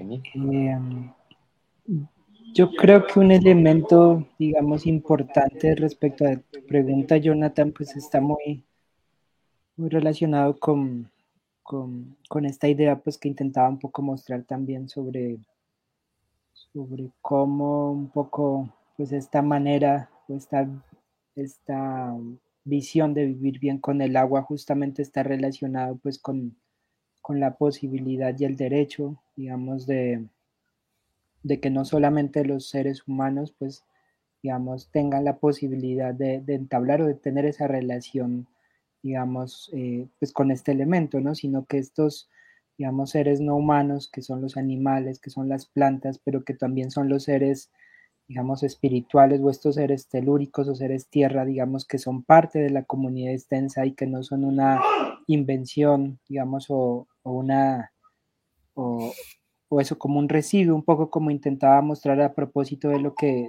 de, lo que traía de Marisol de la cadena, digamos, eh, tengan también esta posibilidad pues de, digamos, de, entablar o de tener esta relación, digamos, con, este elemento, ¿no? Y esta perspectiva y, esta, y este reclamo por parte de estas comunidades, digamos, eh, que lo hacen hoy, digamos, a través de distintas iniciativas, propuestas, plataformas, ya sea el proceso de organización de acueductos comunitarios, eh, pero también la reivindicación pues, que hacen estas comunidades indígenas que resurgen justamente, digamos, en el marco de estos procesos pues de un poco de, despojo, pero pues también de, explotación que, a los que permanentemente han estado sometidos y de, continua, digamos, un poco eh, esta falta de poder decidir pues sobre sus territorios, sus aguas, creo que justamente me parece que nos habla pues de un pensamiento, digamos, que está ahí, ¿no? Que emerge, que está muy latente y que lo que hemos visto, digamos, en el caso desde los compañeras, compañeros del YADA, es que justamente estos momentos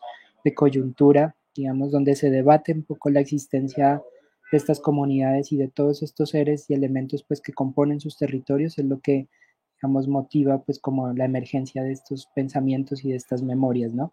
Que nos están hablando pues de, y que están trastocando un poco esta idea moderna del agua que decía también, ¿no? que se implanta a través de este lenguaje técnico ingenieril, que considera el agua como un recurso que puede ser descompuesto en sus unidades, digamos, moleculares fundamentales, eh, pero que tiene, digamos, una relación y una dimensión pues, simbólica profunda pues, para, para las comunidades y los territorios, ¿no? Y que, que fundamentalmente, digamos, uno de los debates en torno a esto que me parece que aplica, digamos, un poco en la práctica y que que justamente está, digamos, eh, sobre la mesa actualmente, es como, como este debate pues, sobre, sobre los derechos de acceso al agua, ¿no? Eh, sí se privilegia, digamos, sí se prioriza bajo este, este proyecto hidropolítico urbano, digamos, el agua para, para la urbanización y para todo este proceso, digamos, de, de, expansión pues, del, del capital también, o, o, si hay esta otra posibilidad planteada pues desde los territorios donde, donde el agua, pues, digamos, tiene otra, otra dimensión, ¿no?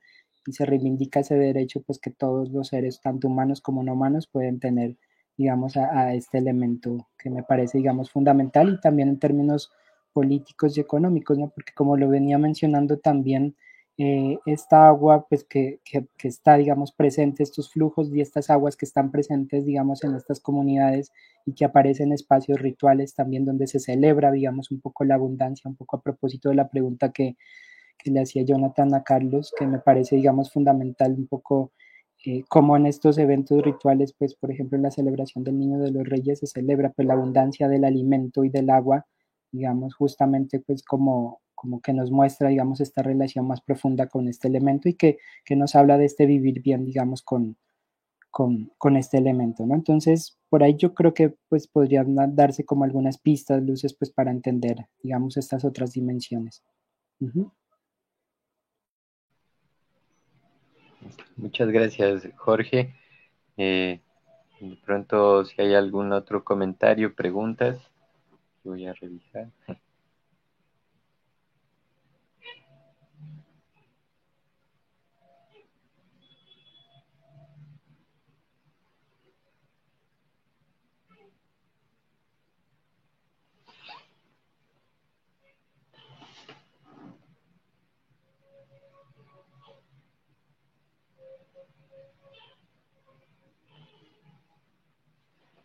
Eh,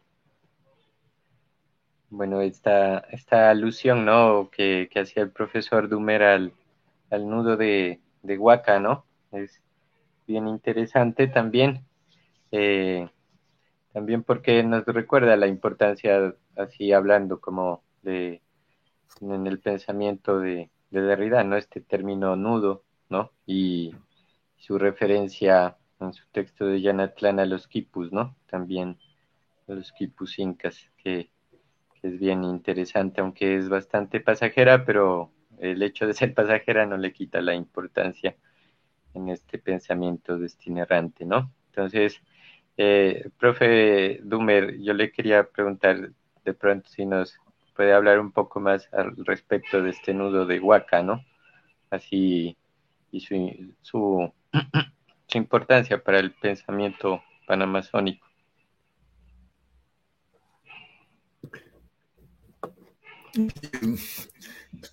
Primero quiero, estaba apagado el, micrófono, quería saludar especialmente al profesor Bruno Masoldi, que tanto, tanto recuerdo y presencia tiene en el sur. es un placer pues volverlo a ver, así sea por esta pantalla. Mm, la importancia de este, de este nudo.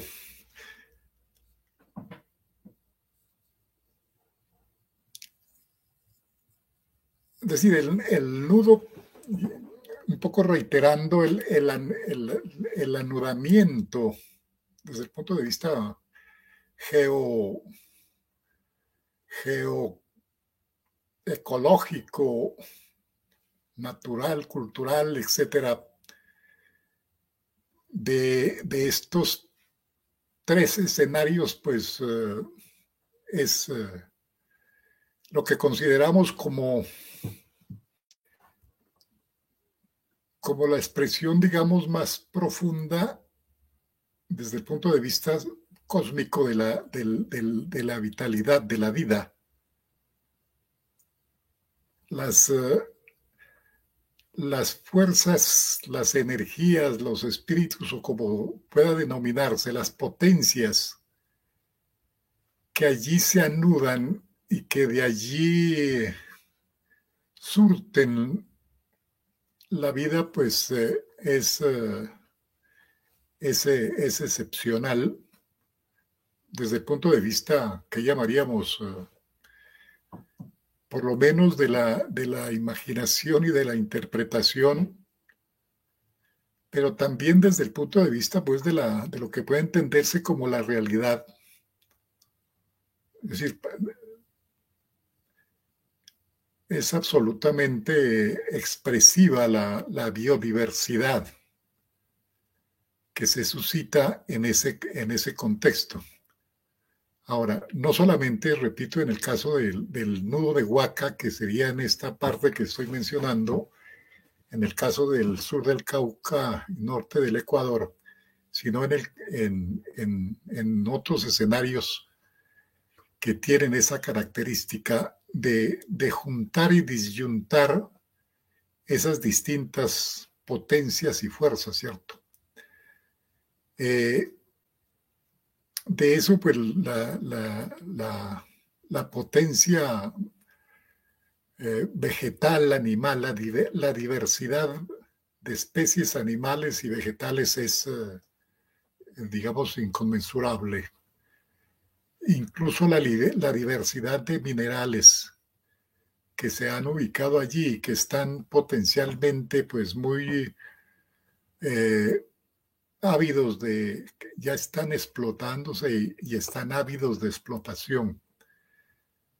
La, diversidad que la, la cultura, digamos, en este caso andina, en términos de la diversidad de especies que ha logrado, digamos, domesticar, sobre todo en términos de tubérculos de gramíneas, etcétera, pues también ha sido excepcional.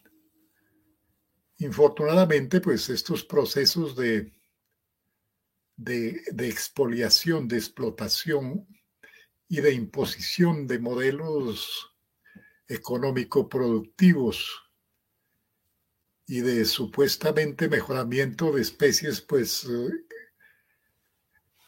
modernas eh, o con la tecnificación moderna, pues ha ido, ha ido eliminando esa, esa, esa, esa diversificación, en este caso de la, de la, de la agricultura. En ese contexto andino, la agricultura tiene el mejor sentido, si se quiere, de la palabra, en la medida en que la domesticación, entre, comillas, pues, es decir, el, el, recrear la vida agraria en la relación de los uh, humanos con los no humanos, con la diversidad de seres naturales, y lo que dice la gente también, los seres espirituales, pues es excepcional. Ahora, esto sin, digamos, como para mirarlo en, ese sentido ahora, ya desde el punto de, de vista como alternativa de desarrollo, utilizando ese término, o como alternativa mejor de vida, pues ya lo decía, consideramos, o sé, por lo menos se intuye desde lo que estoy diciendo, de que ese anudamiento eh, transversal, longitudinal y si se quiere vertical para establecer la relación entre, entre la configuración cósmica, sideral y telúrica, pues eh, e, es, un, es un escenario clave de, alternativa de vida para el contexto no solamente de este suroccidente que estoy hablando, del nudo de Huaca, sino de, ese, de esa extensión, digamos, del nudo o esa reproducción del, nudo en, en los horizontes de América Latina, ¿no? Yo creo que, por ejemplo, ahora, en el caso colombiano, ahora que con el nuevo gobierno se está planteando los diálogos regionales, aparecería como un escenario clave este escenario regional panamazónico. O cuando el nuevo presidente Gustavo Petro está planteando para los gobiernos de América Latina una relación de, gobernabilidad, digamos, distinta eh, y sobre todo de reconocimiento de, esa vitalidad y de esa tradición, cuando lo hace más que todo desde la perspectiva del Amazonas, yo creo que también allí aparece como una experiencia y una posibilidad de repensar unas alternativas de gobernabilidad y de planificación, digamos, gubernamental en la relación Latinoamérica, en esa perspectiva de, anudamiento transversal. Eh, desde el punto de vista académico o investigativo y si quiere, pues intelectual, ya lo decía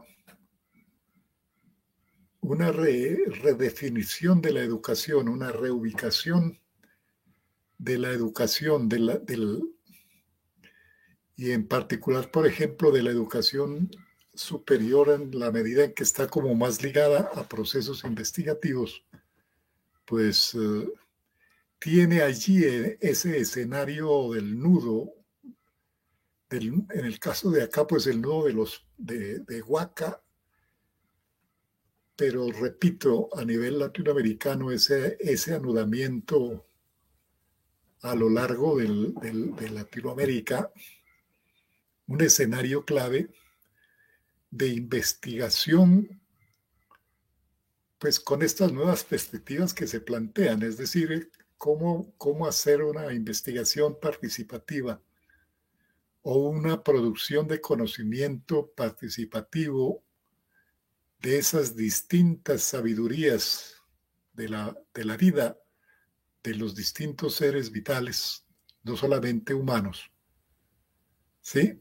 Para, para forjar pues un, un horizonte, yo diría civilizatorio nuevo, ¿no? O para aportar, no tanto como para, para dirigir o cosa por el estilo, sino como para apuntalar, ¿no? Un horizonte nuevo de, de vida y de civilización. Ya en particular, pues se podría ahondar un poco en, en, eso que las comunidades denominan como, como lo espiritual, como el espíritu mayor, como esa huaca o ese huacán que, que se expresa, digamos, como ser originario, como espíritu originario, o como, o como ley madre, o como derecho mayor. ¿Sí?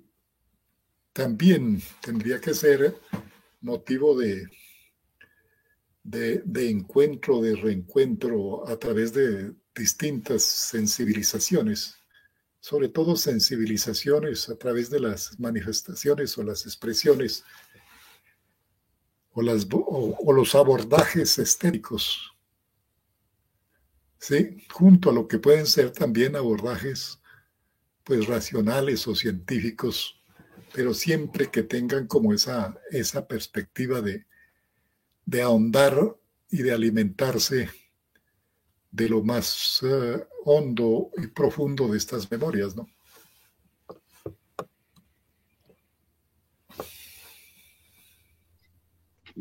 Muchas gracias, profesor Dume. Eh, de pronto, ¿algún otro comentario? Eh, sí, eso, permite, Jonathan, quisiera abrazar desde la distancia a Dumer que ha tenido el tino, la, fuerza de, recordarme una tierra que amo mucho. Eh, no solamente por sus palabras, sino también por las imágenes que las han acompañado. a, ¿A quiénes se deben esas imágenes? ¿Quién, quién es uh, el artista que ha acompañado visualmente su intervención, eh, estimado amigo? Son algunas fotografías que, que he venido pues tomando a, a lo largo del andar con, por estos lugares sí. del de Huaca y con la gente tanto humana como no humana que por ahí habita, ¿no? Es decir, son suyas esas imágenes. Sí, sí. Gracias, entonces, con mayor razón. Entonces, a ver, trataré de ser lo más breve posible. Eh, eso es. Eh, gracias a Jonathan otra vez por la referencia de Ridesca a los eh, es decir, a, las letras asumidas de manera tan, si quieren ustedes, eh, física, concreta, sensible de las letras, ¿no es cierto? Los nudos de los antiguos incas. Y para regresar también hacia ese este filón textual, eh, quisiera recordar algunas de las imágenes que ha evocado el profesor Dumer. Este hueco es el que traga la gente. Se perdían, se asustaban, cansadísimos al amanecer de tanto dar vueltas ahí mismo ahí mismo. Esa iteración sugiere que la mismidad necesita ser reforzada por, por sí misma está hendida, hendida justamente por la torsión de la béance, del abismo que se dilata devorando. Abismo que ciertamente es el caos en el origen del mundo, antes del mundo, Tohu Bohu. Quizás el profesor Nico, quien habló esta mañana, tan ah, familiarizado con las imágenes bíblicas, podría ayudarnos si aquí estuviera, ciertamente. Y viene entonces ah, de esa veanza, de esa otra boca devorante. Nos habló también Carlos ah, esta tarde, con algún dejo de pudor ah, imprevisible, cuando eh, hizo referencia al excremento.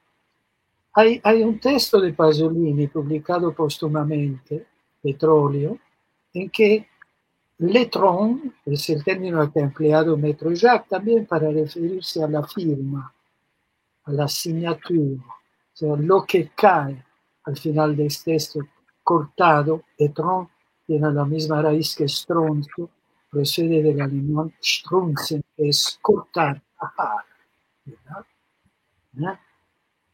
Es lo contrario de de lo que aparentemente, de lo que es el uso común del nudo como aquello que junta. Este nudo, la beance, la apertura devorante de la que hablamos, anula todos los binarismos. Para Pasolini, de la misma forma, el bambino di merda es freudianamente pupulus, es decir, bebé, falo y excremento. Entrar y salir allá donde el agua es saliva, a donde el anodadamiento, anoda, ay, perdonen otra vez, el lapsus arbal hace de las suyas, ¿no? Anonadamiento, voilà. Ah, imagínense, nadar ¿ah? en esa veance ensalivada, ¿no? Poderse mantener a flote en esa veance ensalivada, no enloquecer siendo devorado. Ese es el trabajo de todo mago, de todo maestro, de todo mayor que logre que el trato con los espíritus no lo destruya. Es lo que hago a cada uno de ustedes, queridos amigos, y muchas gracias por tolerar mis eh, desastrosas palabras. gracias, Dumer, nuevamente, por tu gran ayuda. Eh, muchas gracias, profesor Bruno. Eh, de pronto, los convidados si tienen alguna otro comentario para concluir y para despedirnos. ¿Quiere concluir con algo Jorge, Carlos, profe Dumer?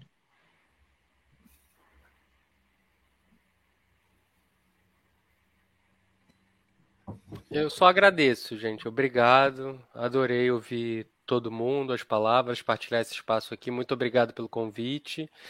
E é isso. Obrigado. Muito obrigado a você.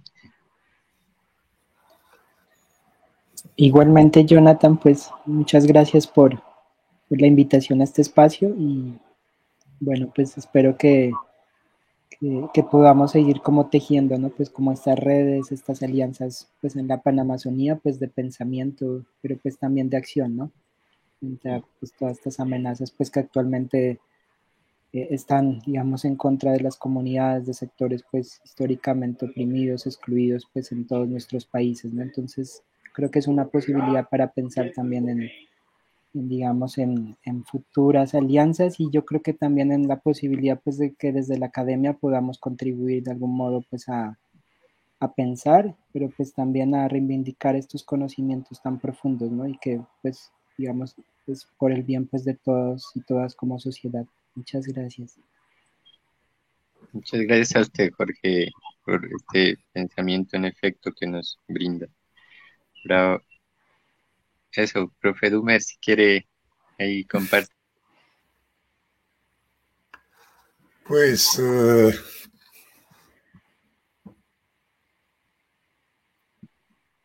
me siento halagado de haber compartido y escuchado y también sentido pues la presencia con las palabras, con la con la mirada, con, con, el rostro de, de, todos ustedes, los de ahora, de esta mesa y también en, la, en las anteriores en las que tuve la oportunidad de asistir y de, y de estar, aunque tengo dificultades con el, con el lugar que no funciona de manera correcta esta, estos instrumentos de Internet y demás. Creo que particularmente pues eh, he sido, digamos, como alimentado y creo que fecundamos la vida tanto con las palabras como con la presencia, ¿sí?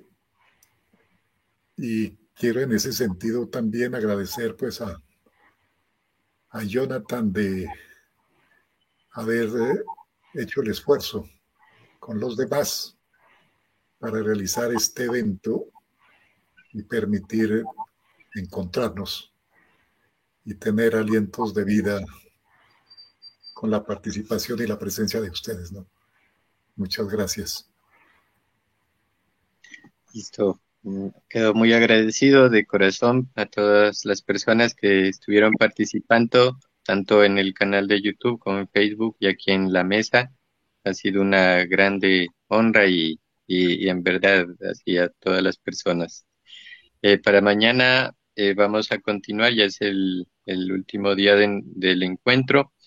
Vamos a tener en la mañana, a las 8 de la mañana hora de Colombia, 10 de la mañana hora de Brasil, a la profesora Nicole eh, Suárez, profesor Marcos de Almeida. Eh, también vamos a contar con, con profesor Moisés Pinto Neto y con el profesor Rafael Jado Globo. También, eh, si es posible, el profesor Patrick Lloret nos va a acompañar, que hoy no pudo acompañarnos en la mesa de la mañana. Entonces, vamos a ver si, si es posible nos acompañe en ese momento. Les agradezco y, que tengan un buen resto de día. Hasta pronto. Muy bien. Ya. Profesor Carlos, profesor Bruno. Mucho afecto. Buenas noches. hasta mañana, Jorge y Jonathan. Hasta mañana. Que estén muy bien. Muchas gracias.